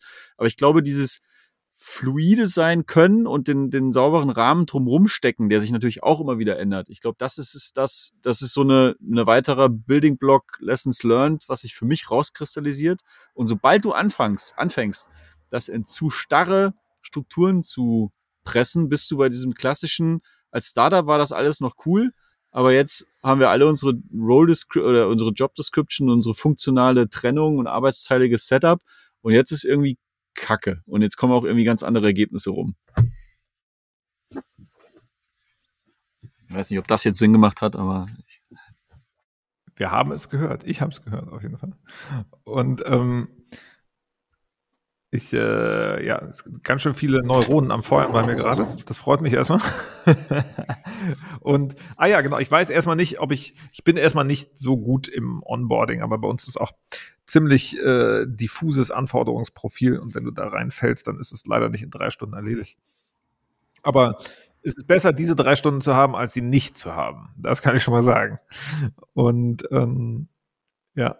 Und Spielfeld ist bei uns eins der Hauptworte. Das habe ich mega fett auf unseren internen äh, visuellen Aufgabenverteilungskarten. Da ist in der Mitte ist eine fette Cloud, an der einfach nur steht Spielfeld. Weil das ist für mich mega wichtig. Also das Spielfeld abstecken, das kann ich mir einfach merken. Ich kann mir einfach das Wort Spielfeld merken und das versteht jeder. Das verstehen Clients, das verstehen äh, alle Leute im Team, das verstehe ich. Das ist irgendwie intuitiv zu sagen, ja, wir müssen darüber reden, wie groß das Spielfeld ist bis wohin wir spielen und wo ist die Auslinie und ähm, ja, und das einfach als Kernprinzip äh, vor Augen zu behalten und in die Richtung zu rennen, von zu sagen, wir wollen besonders gut darin werden, Spielfelder abzustecken dann wird alles andere besser. Das ist auch immer diese Frage. Ich glaube, das hat, hat eins der, äh, der Priorisierungsprinzipien, die ich mir gemerkt habe aus dem ganzen Startup-Salat, ist wirklich, welche Sache kannst du machen, die alle anderen Sachen besser macht? Und äh, dies ist einfach eine geile Prio-Frage. Und äh, die ist wenn ich besser darin bin, Spielfelder abzustecken als andere Companies, dann bin ich auch besser als andere Companies. Also wir haben ja sozusagen als Marketingagentur äh, relativ in Anführungsstrichen einfaches Spielfeld, wo irgendwie klar ist, es gibt eine Nachfrage im Markt und wir müssen nur besser sein als der Rest. Und schon klappt es. So. Da, dass wir dann da oben drauf noch eine riesen Vision und Mission packen, okay, das ist unser Ding. Aber rein jetzt aus einer rein ökonomischen Perspektive müssen wir nur etwas bessere Prozesse haben als der Rest und dann gewinnen wir, weil den, die anderen Mittel verfügt jeder sozusagen. Fast. Ja, was, was mir gerade nochmal in den Sinn schießt, ist Stichwort Spielfeld kreieren oder Spielfeld abstecken. Ich bin mega schlechter drin, ähm, solche Zitate wiederzugeben, aber zumindest sinngemäß äh, geht es, glaube ich, so. Good players play the existing game by the existing rules to the best that they can und great players invent their own game and their own rules. Und das geht so ein bisschen, also klar könntest du jetzt sagen, wir sind eine Marketingagentur und wir schwimmen einfach in dem Strom von dem ganz breiten Strom mit und versuchen da einfach besser zu sein als alle anderen. Ähm, ich glaube persönlich, ohne jetzt zu sehr über McGrinsey zu wissen, aber so wie ich dich als Typ einschätze und dein, dein Ambition-Level, dass du eben genau das versuchst zu tun zumindest. Das ist natürlich nicht einfach, aber immer wieder zu suchen, durch welche Rekombination könnte beispielsweise eben die Vision sein, die, die du dir, dir und deiner Company gibst. Ähm, über kurz oder lang wirst du eben eine Nische finden, was man dann eben auch mit dem Wort Spielfeld betiteln könnte was ein ganz eigenes Spielfeld ist und was nach ganz eigenen, nämlich deinen Regeln ein Stück weit irgendwie funktioniert. Auf jeden Fall, das, das also ich fand das auch. Ich, ich habe ein bisschen äh, tief gestapelt.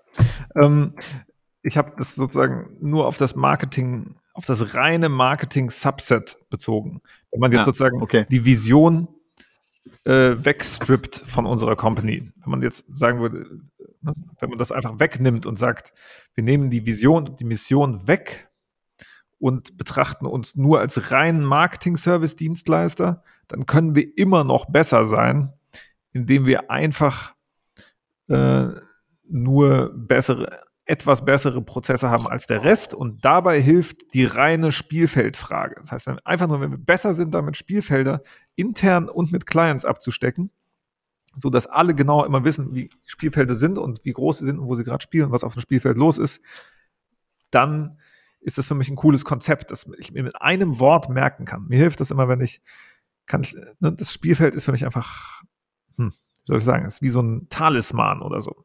Ja, also ich habe 80 Millionen Tetris-Steine, die um, um die Ohren fliegen. Der Tetris-Bildschirm ist quasi voll bis oben hin. Oben sind noch vier Zeilen frei. Und äh, ich muss nur eine Sache denken. Spielfeld. Und wenn ich mich daran orientiere und die ganze Zeit das Spielfeld an allen Ecken und Enden optimiere und immer weiter kläre, wie die Spielfelder sind, dann verbessert sich alles. Und plötzlich ist der Tetris-Bildschirm wieder leer. Und ich habe das wieder runtergespielt, bis das unten nur ein, zwei Zeilen sind. Ich kann entspannt einen Tetris nach dem nächsten einlochen. Äh, ja, verstehe. Ähm, was mir da gerade noch gekommen ist, ist wieder die, dass das, wie wichtig es ist, ähm, Begrifflichkeiten zu finden, die sehr, sehr viel transportieren und klar transportieren. Weil wir eben, damit du eben nicht äh, den, den, das große Fass immer wieder aufmachen musst, ist da, und Spielfeld gebe ich dir recht, ist wahrscheinlich genau eins von diesen Begriffen. Ähm, und den zweiten Gedanken habe ich vergessen. Äh, ja, ich hatte wahrscheinlich rausgerissen, weil ich reingesprungen war mit. Äh, nee, nee, nee, nee. Es gibt eigentlich eine Vision bei uns, die ist sehr stark, aber ich will die hier nicht ständig hoch und runter rollen.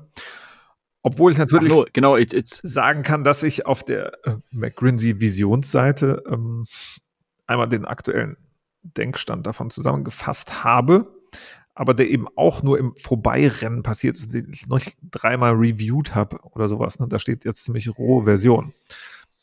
Aber ich werde besser darin, sie auszudrücken.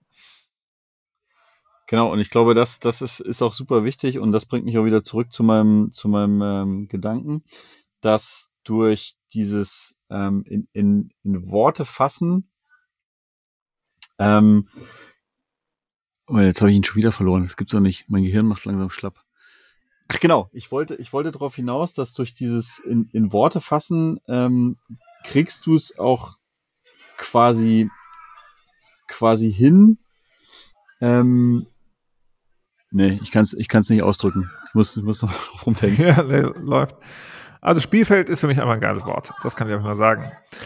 Und ähm, Red Ocean, Blue Ocean gibt es ja noch als Begriffe. Das ist zum Beispiel bei mir auch einfach so kleben geblieben. Das fand ich ganz cool als Konzept für, du sagst, für Geschäftsmodelle, in denen gerade ganz viele Leute unterwegs sind und die alle was Ähnliches machen und so weiter. Dann spricht man oft von einem Red Ocean und was du eigentlich willst, ist Blue Ocean. Das ist sozusagen, dann gibt es auch diesen anderen Begriff Category Creation, dass man seine eigene Kategorie erschafft. Das ist auch so. Äh, und klar gibt es solche Aspekte. Ne? Also du willst irgendwo hin denken, wo du selber, du warst mit dem Spieler und das, äh, der gute Spieler spielt das Spiel so gut wie möglich innerhalb der Regeln und der andere Spieler äh, spielt sein neues Spiel oder sowas. Genau. Jetzt habe ich es wieder. Sorry. Ah, ich muss ganz schnell die drei, die drei Blöcke schnell sagen. Äh, mental, mentales Bild oder mentales Konzept, was dann wieder zu dann hinkommt, was, was Timo sagte. Und noch eine, eine Weiterentwicklung zu dem Begriff Meritocracy, was ich ganz, ganz interessant fand. So, und jetzt mache ich die drei äh, Etappen schnell durch. Also ich glaube, dann ist mein Gehirn auch tatsächlich für heute am Ende.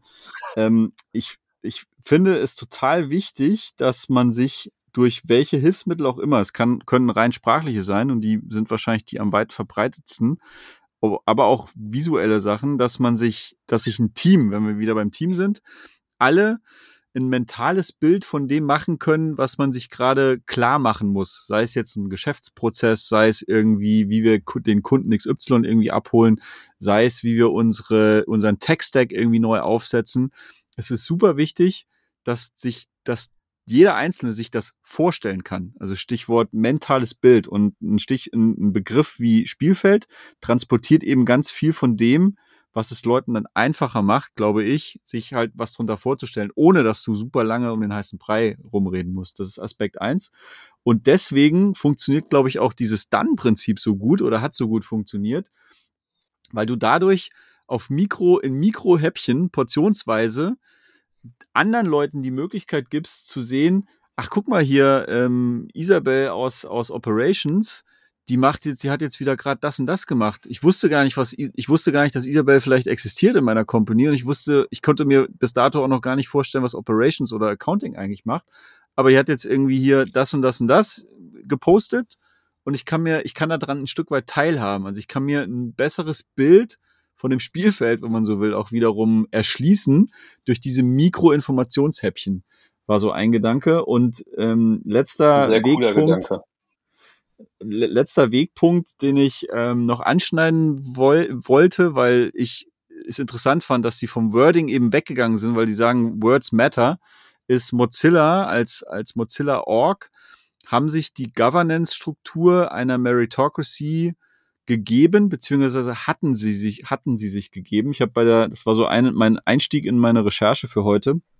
Ähm, anscheinend haben sie das Wording geändert und das fand ich irgendwie spannend.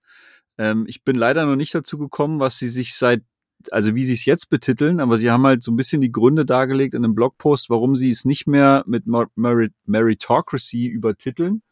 Ähm, und das fand ich irgendwie, das bringt mich wieder zurück zu wie, ja, wie, wie gewichtig dann doch irgendwie Worte und die dadurch erzeugten Bilder irgendwie sind. Ähm, genau. Und bei Meritocracy steige ich aus, weil ich glaube, John hat das mal reingeschmissen, dass es ein interessantes Konzept ist, dass du Leute an deiner Company beispielsweise beteiligst, je nachdem, was sie selbst halt reinbringen. Aber das clever aus oder fair vor allem auszugestalten, ist halt so eine, ja, das ist so ein, so ein, so ein never-ending Ding, glaube ich. Und äh, ja, jetzt ziehe ich mich, ziehe ich mich zurück. Ja, dann Auf viel. kann ich dazu noch einen droppen zu dem, zu dem äh, Mitarbeiterbeteiligung oder Teambeteiligung am, am Unternehmen. Und das ist, glaube ich, ich will das einfach ausprobieren mit unserem Team. Und wir werden das irgendwie ausprobieren.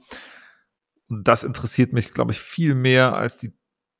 Also beim Ausprobieren interessieren mich dann die Theorien darum, aber ich glaube eben nicht, dass es da draußen die fertige Theorie gibt. Und das ist das dann mit dem eigenen Spiele spielen wieder. Wir spielen dann einfach unser eigenes Game und gucken, was passiert. Und da spielen eben so viele Faktoren mit rein, dass du es eben noch nicht abgebildet kriegst in irgendwie eine Seite oder ein Flowchart, wie man das macht oder so, weil die gesamte, ja, äh, ganz viele menschliche Aspekte damit eine Rolle spielen. Sozusagen. Ich, ich werfe hier mal, kann man da auch PDFs reinwerfen? Ich probiere es mal aus. Ja, funktioniert. Nur bei Excel-Dateien ist es ein bisschen komisch. Die werden meist, oder bei mir werden die oft als weißes Ding, einfach als weißes Rechteck ange, angezeigt. Etwas älteres, mal gucken, das hier, doch, lädt er gut. Ich hatte mal einen Flowchart gebastelt. Ähm, der ist nicht perfekt oder so, aber der hat mir trotzdem, das war einfach so eine Bastelei und dann habe ich an, angefangen, Farben in den Flowchart zu packen und, und dann hatte ich mir so meinen Personal Stack gebaut und äh, ab und zu komme ich zu dem zurück und den gucke ich kurz an und in dem habe ich für mich relativ äh, viel zusammengefasst. Den kann, da kann ich reingucken und weiß irgendwo, okay, wo bin ich in dem Stack? Ist mein Stack gerade okay? Und das ist halt so, unten ist so der Personal Success Stack. Mhm. Der hat halt irgendwie Material Happiness, äh, Make Money, Personal Happiness Stack. Und das, der bewegt sich halt so tendenziell nach oben. Oder manchmal leuchten einige von diesen Kästchen eher rot und manchmal eher grün. Und obendrauf gibt es dann die, die zwei fetten Bonus-Stacks, die sich aber zusammenfassen äh, im anderen Menschen helfen Stack. Ne? Also erstmal ein persönlicher Erfolg besteht sozusagen aus äh, gutes Wasser, gutes Essen, guter Schlaf, gutes Zuhause, guter Garten. Ähm, dann Geld verdienen besteht irgendwie, ja, äh, finde dein, deine Fähigkeiten oder äh, entwickle deine Skills, finde den Markt, der dafür bezahlt ähm, und äh, verkauf deine Skills und dann bau irgendetwas, was größer ist als das, was du nur alleine machen konntest. Das ist das, wo ich gerade dran rumbastel. Sozusagen. Also es ist wirklich, äh, wo ich einfach mir klar war, ich bin an einem persönlichen Limit meines äh, Solo-Selbstständigkeit-Seins angekommen. Es geht aber nicht mehr. Und in dem Personal Happiness Stack natürlich auch äh, Friede mit dir selbst, Friede mit deinem Partner, Friede mit deinen Kindern, Friede mit deiner Family und Friede mit deinen Freunden. Das leuchtet auch nicht immer alles grün, ist klar. Ähm, und wenn der aber halbwegs steht, dann kann ich anderen Leuten helfen. Und das quasi alles, was ich dann da drüber baue, ist dann anderen Leuten helfen. Und da gibt es zwei dicke Säulen für mich. Einerseits mit Technologie anderen Menschen helfen und andererseits eben äh, sozial. Und und daraus gibt es dann eine friedliche Produktivität für alle. Das würde ich übrigens auch gern messen. Planetare Produktivität. Also wie viel wird eigentlich gerade produziert an Output im Vergleich zur Vergangenheit. Und das finde ich einfach unglaublich fantastisch, dass wir irgendwie acht Milliarden Menschen sind, die gerade, äh, also zwischendurch fand ich es mal schlecht, viele Leute zu sein. Und jetzt habe ich immer öfters so kleine Flashes, wo ich denke, wow, wie geil. Es sind acht Milliarden von diesen coolen Leuten. Wir haben so eine mega Creative Power. Lass mal gucken, was wir noch Geiles bauen. So. Also bin ich echt gespannt. Und natürlich gibt es andererseits auch die super scary Aspekte davon. Also wir werden sehen. Aber dafür bin ich ja da als äh, Optimist. Ähm, ja, aber erstmal sehr cool. Da sind wir wieder beim Ding, ne? Ähm, das einfach per Bild mal transportieren zu können, das ich gucke auf das Bild mit deinen Erklärungen dazu und ich, ich habe es verstanden, also für mich zumindest in meiner Wahrnehmung. Ähm, Wäre eine total andere Nummer, wenn man jetzt sowas irgendwie niedergeschrieben hätte, um nochmal bei diesem rein textuellen von vorhin zu bleiben, oder wenn man es einfach nur verbalisiert hätte, ohne eben einen anderen Ankerpunkt wie das Visuelle jetzt. Und ähm, genau, auch wieder das, wieder das Paradebeispiel, wie sehr das eben hilft und warum ich so Tools dann auch wiederum geil finde, wie jetzt Miro. Und ähm, Genau, der, der, der zweite Aspekt, dass man einen sauberen Base-Stack irgendwie haben muss, bevor du irgendwie in die oberen Regionen reinkommst und dass du da dann aber auch hinkommst, wenn der Base-Stack irgendwie so grob steht, auch wenn er nicht immer grün leuchtet. Das ist, glaube ich, ähm, also ich glaube, diese Ambitionen sollten, was heißt sollten, das klingt so krass normativ, aber ich fände so viel schöner, wenn sich mehr Unternehmen und Leute auch trauen, in diese Region irgendwie, also diese Region so als, als Stack-Level präsent oder explizit mal da zu haben. Und weil, wenn wir, wenn wir ein Stück weit einfach ein bisschen mehr in diese Richtung einen Ticken über das, was einen selbst zufrieden macht, rauskommen könnten, dann würden diese, diese acht Milliarden halt eine ganz andere, da wären wir in ganz anderen Sphären. Und das Thema äh, Tracking oder Produktivität messen, äh, ich bin irgendwie voll auf Mikroteams hängen geblieben. Das ist für mich das Ding von, das ist für mich das Ding des Podcasts. Okay, wir, Vielen Dank, wir messen die Anzahl der Mikroteams. Also, ja, genau. Denken wir schon seit vier Wochen nach. Also. Also es ist total geil. Und ich, ich glaube, also Stichwort Tracking und, und Tracing und hin und her, ich glaube, wenn einfach nur die, die, wenn wir Mikroteams hätten, die dann sowas wie dann benutzen, dann hätten wir eigentlich ähm, das, das brauchbare Maß an Produktivität irgendwie auch ein Stück weit gemessen. Also die, die so die, diese Mikro-Outcomes, die, die du oh. einfach raushaust und irgendwo trackst, das wäre, glaube ich, du brauchst vielleicht gar nicht so diesen riesen Tool- und Framework-Ansatz ja. drumrum, sondern einfach nur diese banale Kombi von Mikroteams, die relativ oft einfach tweeten, ey, wir haben jetzt das und das gerade gemacht übrigens. Ja, wir haben, Problem, wir haben Mikroproblem XY gelöst. Ihr habt gerade den Demon, was, ihr habt den Demon umgedreht. Ihr habt gerade den Demon auf den Kopf gestellt. Ja, ein bisschen schon. äh, was wir damals noch dazu gepackt haben, äh, war, du hast auch Karma-Punkte bekommen. Also einfach, dass du dann Dings gemacht hast und dann konnten die Leute liken, dann hast du noch mehr Karma-Punkte bekommen äh, für jeden Kommentar, glaube ich, darunter geschrieben hast, hast du auch noch was bekommen. Das hat auch echt ganz gut geholfen. Also das ist ganz gut, dass du es sagst. Motiviert mich jetzt doch nochmal, das Thema mal anzugucken, weil ich mich, ich, das ist jetzt, muss ich da aufpassen, dass ich hier zu viele Rabbit Holes aufmache. Aber ich fahre gerade extrem auf dieses Thema Flutter ab. Also ich weiß nicht, wie man Flutter gehört hat. Flutter ist ja so ein äh, Multiplattform-Framework ähm, von Google und so weiter. Und da gibt es gerade so ein Ding, das nennt sich Flutter Flow. Damit kannst du im Endeffekt so wie Civic oder wie Webflow, kannst du so Applications zusammenklicken, kannst du nachher aber den, den Source Code, der daraus generiert wird, dann nehmen und kannst ihn dann aufbohren. Ich bin doch sehr motiviert, das Ding damit zu bauen, weil ich habe gerade, also es löst auch ein Problem, was ich gerade habe. Es ist halt, ähm, ich meine, an zwei Produkten, an denen ich arbeite und ich finde ja auch dieses Bild in Public ganz, ganz, ganz cool. Ne? Also das kennt ihr ja auch aus der ganzen Indie-Szene und so weiter. Aber was, woran es bei mir scheitert, ist, ich vergesse ständig was zu schreiben. Äh, ich mache ja schon relativ viel und es gäbe auch echt viel zu berichten, aber ich vergesse es halt immer. So, und ich bin dann irgendwann freitags und denk so, hm, ja, du hast ja echt viel dran gemacht, aber du hast irgendwie nichts drüber geschrieben. Und deswegen glaube ich, will ich mir dieses Done-Tool bauen, weil ich dann dieses Done-Ding so automatisieren kann, dass es dann automatisch auch Tweets rausschickt, so weiter, das, was ich jetzt gerade gemacht Mhm, habe und so. mhm.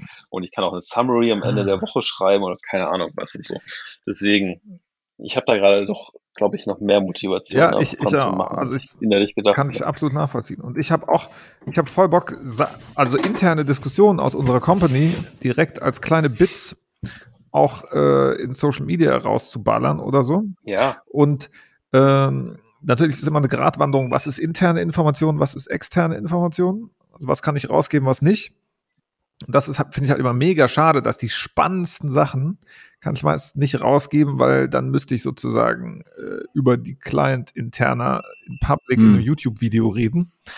Und äh, das mache ich eben nicht. Aber wir haben ja schon Transparenzklauseln in unseren Verträgen, was äh, uns schon mehr Bewegungsfreiheit gibt als anderen, sage ich mal. Und das wollen wir auch noch äh, weiter ausbauen und nutzen. Zum Beispiel dürfen wir alle unsere Verträge ins Netz stellen. Ich dürfte die jetzt hier reinpacken in das Miro-Board Public Broadcast.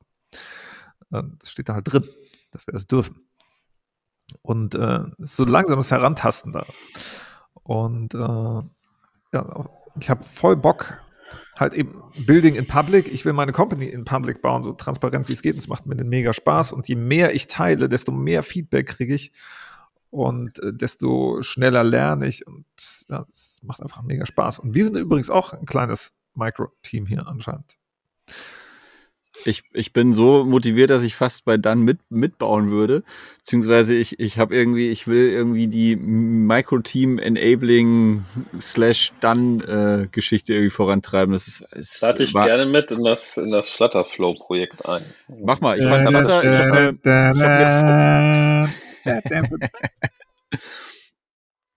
ich war auch von dem, von dem ganzen Ding war ich schon immer begeistert, so von Flutter als Technologie, weil ich habe damals, ich, ich kam irgendwie noch nie drauf klar, auch wenn ich weiß, nativ ist immer was anderes als über, über HTML und, und Konsorten. Aber ich bin nie drauf klargekommen zu sagen, ich muss mich entscheiden zwischen Android und iOS und habe Mhm. schon immer so mit Phone Gap und so, fand ich schon immer irgendwie konzeptionell der richtige Ansatz, auch wenn es noch nicht performant genug war.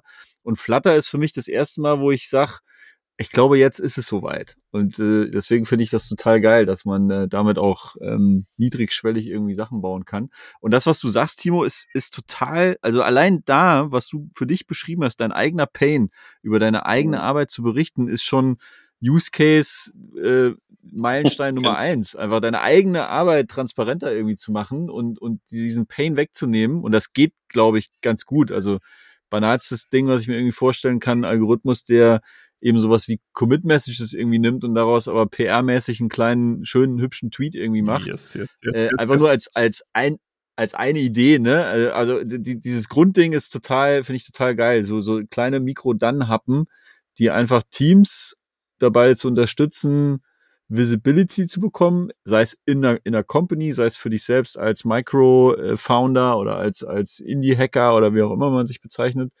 Äh, to- total geil. Also wäre schade, wenn diese Idee irgendwie nicht von irgendjemand gebaut wird. Ja, das, das Lustige ist, also wir haben sie ja damals gebaut und ich meine, ich habe ja den Source Code noch, ich könnte den jetzt dann nehmen, aber das ist halt eine alte An Angular One-Dings, läuft auch auf einem alten Firebase-Ding, was wahrscheinlich gar nicht mehr funktioniert. Also man kriegt den nicht mehr so leicht gestartet. Und das Lustige ist, nach die, also wir, also es waren diverse Gründe, warum wir gesagt haben, wir machen es nicht weiter und so weiter, hatte gar nicht so viel mit dem Tool zu tun. Ähm, aber ich habe immer wieder danach gedacht, so, ah, ist echt schade, dass wir das nicht mehr haben. das ist eigentlich mal ein ganz guter Indikator dafür. Bevor ihr losrennt, Ähm, will ich mir natürlich dann noch ein paar Features wünschen. Ja? Ähm, und ich habe damals schon Timo Ja. genervt. Tendenziell. ähm, und ihr kennt vielleicht alle so alte Spiele wie Space Invaders oder so. Klar. Wobei ich nicht glaube, dass das funktioniert. Ich weiß, du hast mir das schon bestimmt 20 Mal gepitcht und so weiter. Aber ich pitche es jetzt noch einmal, okay? Also ich, äh, Ja. ich, ich probiere es mal zu pitchen. Ich kann es ja vielleicht auch mal visuell pitchen hier, weil vielleicht geht es ja besser so. Also hier ist irgendwie Task 1, mal ich mal hier hin. So. Unten, ah, wir brauchen hier ganz kurz, ich kriege es hier hin. Warte, warte, warte, gib mir so ein komisches, normalen Shape. Ach, normalen Shape bitte. Danke. Normalen Shape unter dem Sticky. Oder dem Sticky-Symbol. Ja, ist, hat irgendwie keine Farbe. So, jetzt habe ich normale Shapes. Und, also, das ist sozusagen hier der Boden, ja. Und, ähm, Jetzt müssen wir es aber gut erklären, weil wir sind noch, wir sind noch kein Vodcast. äh, ja, das werden wir noch werden, aber das ist kein Problem. So, äh, wir machen, ich mache es erstmal für uns. Also, wir haben einen Boden, ähnlich wie bei Space Invaders, und hier ist unser Typ, ja. Das sind unsere Teamleute. Machen wir die hier mal meinetwegen grün. So, da ist unser Team. Das steht da unten rum. Und ähm, es ist nur eine andere Darstellung von existierenden Tasks. Das kann man woanders in einer Tabelle oder sonst was haben, ist mir egal. Aber die Idee ist, ähm, Tasks fallen von oben nach unten. Und ähm, je näher das Task an der Deadline ist, desto weiter ist es unten. Das ist irgendwie naheliegend. Ne? Also Timeline fällt runter. Und ähm, du siehst halt erstmal, äh, die Idee ist, dass man visuell sieht, wenn Tasks runterfallen, wortwörtlich. Also, dass sie einfach auf den Boden knallen und Leute zerquetschen oder so. oder auch einer irgendwie einen Task nicht schafft. Und äh, ja, das ist einfach nur eine visuelle Darstellung. Es kann einfach nur ein Done-TV sein, aber dass es ein Done-TV ist, was cool ist, es kann, was einfach zeigt, hey, da fliegen diese Tasks runter und dann werden die quasi mit einem Task-Laser äh, zerballert. Man kann auch positiv ausdrücken, äh, jemand setzt seine Energie darauf ein und äh, dann wird das Task halt zerbrät. Ja, ein bisschen eine, eine gamified äh, Burndown-Chart, so ein bisschen, oder andere Variante halt, ne? So ein bisschen. Genau, dann gibt es halt komplexe Tasks, die sind dann halt so, und da brauchst du dann halt drei Leute dran arbeiten. Aber ja, ich weiß, es ist eh alles schon zu kompliziert.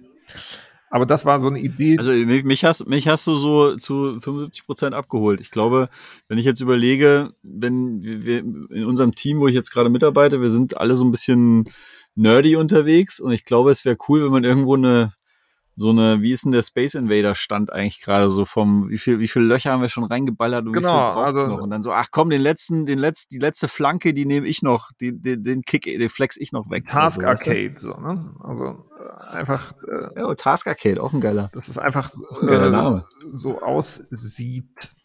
Es, es muss ja nicht mal alle Funktionen abdecken, aber es kann einfach eine Subfunktion sein, selbst wenn du es nicht real umgesetzt kriegst, aber das fehlt mir halt immer an den Tools, dass die immer alle sagen, ja, wir gamifyen, wir machen es lustig, wir machen es schön, am Ende ist es nicht schön.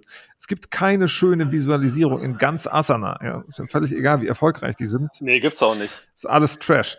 Aber, Ja, mein, aber ich glaube es funktioniert.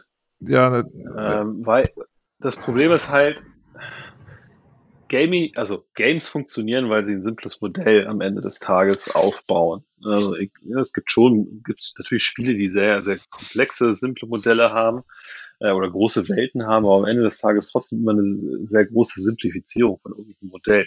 Und deswegen funktioniert es halt auch, aber die Realität lässt sich halt nicht so runterbrechen. Und Gamification, ich kenne kein Tool, also es gibt, gab viele, die das ausprobiert haben, aber das wird einfach langweilig. Es ist, beim ersten dreimal ist es geil und cool und danach nervt es nur noch. Weil es, also ist ja eh nicht auch so Animation.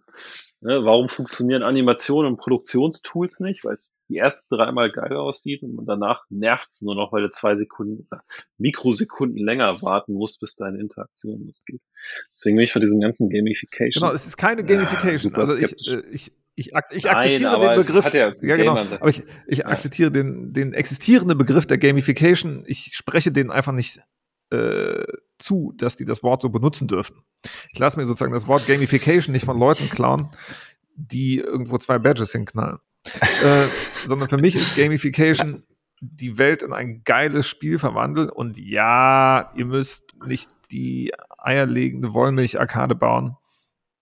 Ähm, aber was man zum Beispiel Ich- denken kann, ist zum Beispiel, wie viel Zeit du auf einen Task verwenden musst, bis es fertig ist. Das macht die Größe des Tasks sozusagen. Also Time, for, time needed for Task ist gleich Task Blob Size. Ja, vor allem, ich kann, ich kann, ich kann mir da auch vorstellen, also oft ist es ja auch so, um ein Gefühl dafür zu bekommen. Also ich glaube, ähm, ich, ich bin bei Timo, aber ich bin auch bei, bei John. Ich glaube, es ist eine Frage vom, wer guckt denn da wie und wie, wann und aus welcher Perspektive und wie oft drauf.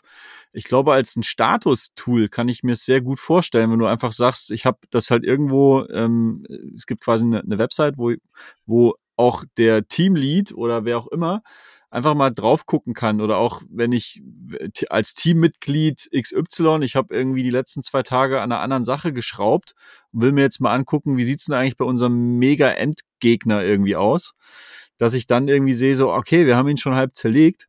Das ist das eine. Also es hängt vom Use Case, glaube ich, ab und eher mh, drauf gucken und nicht gamified da irgendwie mit mit Ja, genau. Es, es, kann, es kann, aussehen wie ein Game. Es muss kein Game sein. Das muss ich vielleicht noch dazu genau. sagen. Richtig, genau. Also rein von der Ästhetik, äh, wie gesagt, eine andere Art von einem Burndown-Chart ist es für mich, ohne dass du jetzt da einen Joystick in die Hand nehmen. Also genau. nichts gamifying so. Und das zweite ist, was ich daran interessant finde, ähm, also jeder kennt das, glaube ich, dass man tendenziell Tasks und die äh, Zeit, die man braucht, um den Task zu zerschießen, zu optimistisch irgendwie einschätzt. Und es wäre irgendwie witzig, ja. wenn auch der Task, auch wenn er nicht zerschossen ist, dann macht er ja nicht die Firma platt, wie jetzt bei, bei Space Invaders, du gehst nicht Game Over. Also es wäre cool, wenn das, wenn der Task halb angeschossen nach unten durchfallen würde und du schießt nach unten weiter, weil das machst du ja de facto auch. Du sagst, du sagst ja nicht, oh, wir haben es nicht geschafft, also mach, also hören wir jetzt einfach auf, an dem Task irgendwie zu arbeiten oder an dem Problem oder an der Lösung, und dann nach unten irgendwie so ein bisschen die Zeit mitzutracken. Fuck, wie lange hat dieser scheiß Task eigentlich gedauert, bis wir ihn zerlegt haben? Dieser Endgegner, den wir vorher als kleiner Stöpselgegner irgendwie interpretiert hatten, war eigentlich der mega fiese Endgegner. Und dass das so ein bisschen so eine visuelle Art von Learning oder Zeitverständnis, also wie, wie realistisch war das denn, dass wir dachten, wir kriegen das Ding in drei Wochen irgendwie gewuppt? Und am Ende haben wir irgendwie einen Monat äh, und oder sechs Wochen mhm. oder sowas gebraucht. Das fände ich irgendwie auch eine witzige Kombi. Müsste vielleicht etwas anderes machen. Da müsste man sich vielleicht von Space Invaders lösen. Man müsste vielleicht eher so ein Ding machen, dass im Endeffekt Tasks wie kleine Monster sind und die sind natürlich auch am Anfang erst wie kleine Monster. Und wenn man dann nämlich failt und mit der Zeit werden die immer größer. Ja, ja, ja, riesige ja. Monster und so weiter und so fort. Und äh, nachher hast du dann so ein Bildschirm mit riesen Monster. auch mit jedem Kommentar. Also, genau. Und da denke ich gleich wieder, an, da bin ich gleich bei Ghostbusters und das Michelin-Männchen und so und, ähm, ja, und, und Slimer, der sich immer voll frisst und immer größer wird. Ja, ich, ich nenne es mal auch das Art Layer. Es muss, es, es darf einfach, äh, schön aussehen. Das fällt mir bei dem Civilization-Ding auf, das weiterhin läuft bei mir im Hintergrund. Und ich glaube daran, dass es in unserer Generation noch passiert, dass alte Computerspiele einfach im Loop laufend an Wänden hängen werden. Ja, absolut. Also ich fand das, das hast du ja, nee, wo hast das? Irgendwas, in Slack oder so, äh, hundertprozentig. Also wenn ich jetzt zum Beispiel mir hier ein interaktives Bild aufhängen könnte, wo die ganze Zeit nur Monkey Genau, Monkey Island war auch einer meiner ersten ja, Gedanken dazu. Mega geil. Monkey also. Island ist einfach ein Feeling und äh, ein Ort. Richtig. Und, äh, und es ist Kunst und ja, und gesellschaftlich, kulturell wertvoll. Und deswegen ist es spannend, wie man das machen wird mit Computerspielen, die zu ehren. Es gibt ja schon die ganzen Dinge wie DOSBox und den ganzen Retro-Kram und so weiter. Es lebt ja alles. Und mir ist nur beim Civilization aufgefallen, ich habe jetzt gar keine Zeit, Civilization zu spielen. Aber die AI spielt eben da die ganze Zeit Civilization. Und ich kann da eben zuschauen und ähm, wie Janko meinte, ich, ich, muss da gar nichts aktiv spielen an dem, an dem Ding. Ich schaue einfach zu. Und ähnlich ist es ja. bei den Tasks. Es ist einfach nur eine Visualisierung von Komplexität Vielleicht geht es gar nicht so ums Game. Es ist für mich so mehr dieses Game-Feeling. Es darf ausgesehen wie 8-Bit oder irgendwie verschiedene Grafiklayer. Es kann auch, und dann kannst du dir verschiedene Grafiklayer meinetwegen dran stöpseln. Und du hast erstmal eine Abstraktionsschicht und dann kann man dann noch drei Grafikdesigner drüber lassen und dann kannst du dir die, die Monster 8-Bit-Version geben, du kannst dir die isometrische Version geben oder die Comic-Version. Oh, ich habe da gerade noch einen Gedanke, Stichwort ähm, die AI spielt oder sprich, also wenn ich mich jetzt in die Manager-Position äh, von einem, einer Organisation reinversetze, dass du deinem deiner Company dabei, deinem Team dabei zugucken kannst, im wahrsten Sinne des Wortes, wie sie spielen. Und du siehst, also es ist super schwierig, das visuell umzusetzen, aber du siehst dann, ey, irgendwie John, ne? John, John ist hier, John ist hier gerade links außen irgendwie gegangen und hat den, hat, hat einen komplett unkonventionellen Weg gefunden, hat dadurch aber ein Drittel von der Task weggeflext. Und dass du dann einfach nochmal so proaktiv auch Fragen stellen kannst, so, interessanter Move. Erklär mir mal, warum hast du den, warum hast du das jetzt eigentlich so gemacht? Ich hätte es jetzt irgendwie ganz anders erwartet. Weißt du, so ein bisschen. Ja, oder ich für, für mich auch. Du analysierst das, du analysierst das Spiel, weil du das Spiel sehen kannst. Da sind wir wieder beim mentalen Bild und das Verständnis, was da an deiner Company eigentlich so passiert. Ja, und Quantified Self wäre bei mir eben noch äh, auf Company-Level. Äh, ich finde es halt spannend. Ich, ne, ich würde gerne sehen, hey, okay, Moment, du hast acht Stunden auf YouTube geslackt und dann hast du in 30 Minuten den Output der letzten zwei Tage übertroffen. Genau. So, was ist da denn passiert? ähm, und wie oft passiert das? Und gar nicht sozusagen dieses strafende, hey, ähm, du Genau. hast nur 30 Und- Minuten daran gearbeitet und du warst zwischendurch noch spazieren, du Penner. Du hast nicht die ganze Zeit am Rechner gesessen. Ähm, Und dem Mitarbeiter würde es halt die Möglichkeit geben, äh, zu, zu erklären oder auch neu, neue, neue Styles, also neue ähm, Workflows oder, oder An, Ansätze auch in die Company reinzutragen, dass, weil die dann auch Gehör finden würden. Ne? Also ich, das ist jetzt total out there, ist mir schon klar. Aber jetzt einfach nur mal so vom, vom Grundsatzprinzip ist, ist das, glaube ich, das, weil so ein alteingesessener Manager würde, der würde das vielleicht in erster Linie eben so sehen, so, ja toll, mein Mitarbeiter hat sich jetzt irgendwie bei YouTube einen schönen Lens gemacht. Aber wenn, wenn du das dann erklären kannst oder wenn er das Resultat auch sehen kann, dann wird da auf einmal eine Story draußen. Dann hast du vielleicht ein, dann hast du ein Learning als, als, als Company. Finde find ich irgendwie, also so, so, so ein, de, dem, jetzt sind wir wieder bei der Spielwiese und dem, dem Team, irgendwie dem Team dabei zuzugucken, wie es die Spielwiese beackert, finde ich irgendwie ein witzig, witziger auf Gedanke. jeden Fall. Ich will mein, Ist es auch, also ich glaube so. Ähm, wir, wir erleben wahrscheinlich noch viel mehr Eventification von allen möglichen Sachen. Ähm, also ich glaube, das würde jetzt zu weit führen, aber ich habe die gleiche Idee beispielsweise auch für ein, für ein Analytics- und Data-Produkt, ähm, was, was de facto in die gleiche Richtung liegt geht. mega Also, nah da dran, ist absolut klar. Also Visualisierung von diesem ganzen Ja, Kram. weil äh, einfach, sage ich mal, ähm, ja genau. Ähm, ja, ist egal. Ich beim nächsten Mal, was ich da, es, es äh, macht jetzt zu viel andere Sachen auf. Es ist ja Aber- allein schon, um es nochmal ganz banal auf was, auf was Eventification-mäßiges zurückzubringen, ist ja für mich Miro. Also es ist ja total faszinierend, wenn du mit fünf Leuten wirklich in einem Art Brainstorming-Workshop ar- ähm, arbeitest und du siehst die Cursor von den Leuten und du kriegst einfach nur mit, wo die so hinwuseln und denkst dir so, ach guck mal, beispielsweise, ich kannte diese Emoji-Funktion bei macOS noch nicht, dass du überall eben auch in einen Sticky Note von, von, von jetzt bei Miro eben Mhm. ein Emoji direkt schreiben kannst. Als Emoji, wirklich nicht als Feature von Miro, sondern als Feature von macOS. Und das Du irgendwie so zu sehen und denkst du so, hä, wer hat, denn das, wer hat denn das jetzt gemacht? Oder guck mal, der hat jetzt irgendwie, ach, krasse Inhalte. Und du siehst, du siehst es halt. Also es ist irgendwie so ein Event, so, weil Leute irgendwie wuseln. Allein das ist irgendwie schon, schon geil. Und ich gebe dir recht, ich glaube, also Timo, oder, oder auch John, ähm, dass wir da gerade am Anfang stehen. Also die, die Art von Visualisierung, gerade in Data, sich Data vorstellen zu können und Data Products, ähm, das, da ist noch so viel geile Luft nach oben, weil es eben so ein komplexes Feld ist und du kannst es viel unkomplexer darstellen, glaube ich, wenn du halt dir andere Visualisierungsmöglichkeiten, die dich, dir andere, dich bei anderen Visualisierungsmöglichkeiten bedienst und in die Tool mit rein, in die Tools mit reinträgst. Also so quasi Fuck Dashboards, zweidimensional. Das geht Ja. für mich in eine ganz andere Richtung in Zukunft. Ja, absolut. Also ich lade dich auf jeden Fall in das Flutter-Projekt ein. Ja, mach Äh, gerne mal. Und dann, Ich habe auch hier gerade tatsächlich eine, eine Nachricht von meinem Kopfhörer, der gleich äh, tot ist. Und ich glaube, wenn ich auf Meiner die auch. Lautsprecher umschalte, dann äh, kombiniert sich das nicht gut mit dem Mikrofon. Gründe, aus Also denen guter- heutzutage enden. Batterie leer. also bei mir ist beides. Bei mir sind sowohl, also bei mir ist gerade der linke Kopfhörer schon ausgegangen, weil ich den vorhin schon etwas verbraucht hatte. Ich bin jetzt nur noch auf dem rechten. Äh, und mein, äh, mein Laptop sagt doch gerade 10 Prozent. Ja, ist doch geil. Ist auch 2354, passt äh, perfekt. Ähm, ja, geile Typen.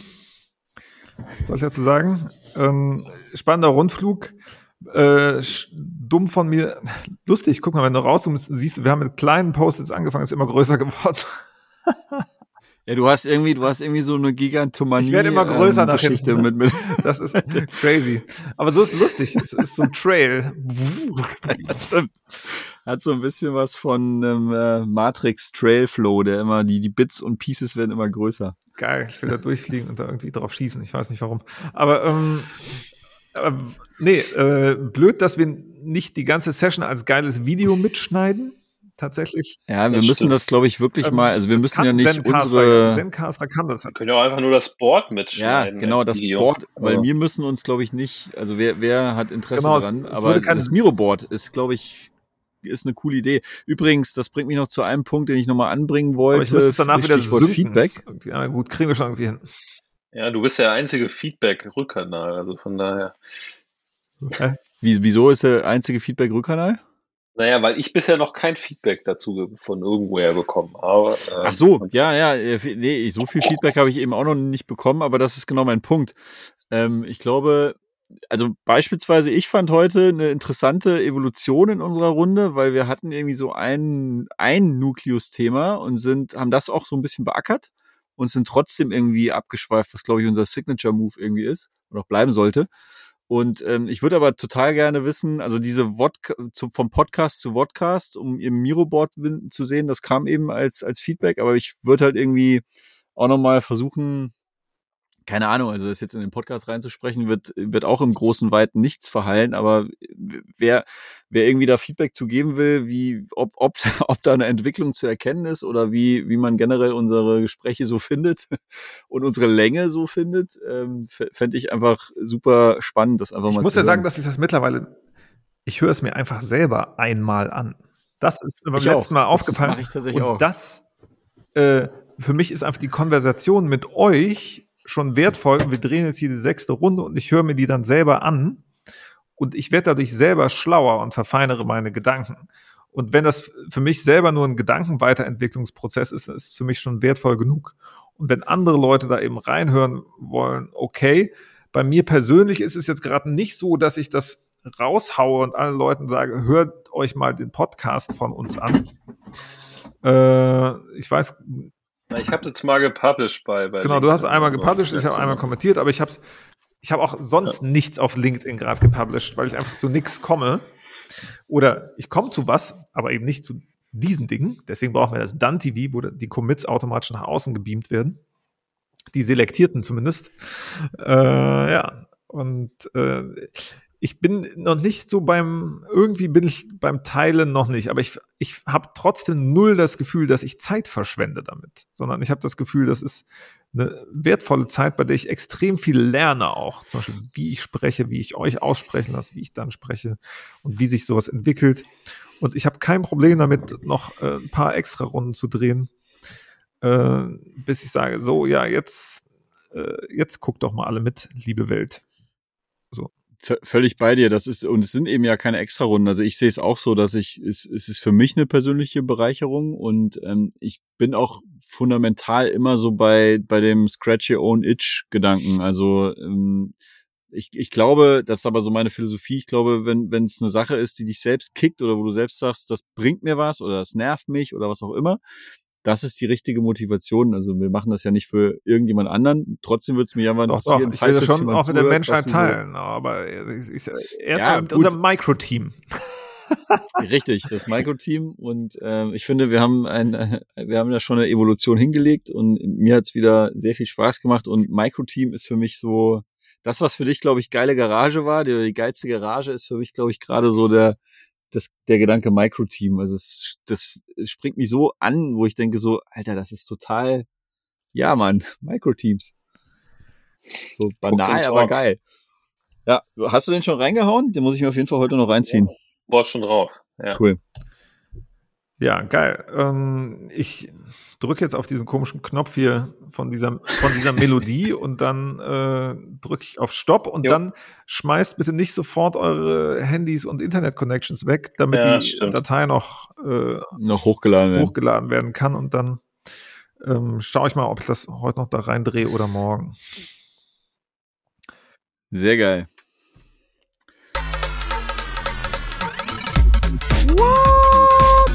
Micro-Teams. jo, ich glaube, ich spare mir das mit dem Jingle. Ihr seid einfach geiler als der Jingle. Ja, ähm, geil, mit euch gepoddet zu haben. Und äh, ich freue mich. Dito, war mal eine Disco. Habt noch einen schönen Abend. Genau. Bis, bis übergleich und lasst die Dinger eingestöpselt. Geht auf keinen Fall offline und geht auf keinen Fall schlafen. Nein. Ciao. Ciao, ciao. Ciao.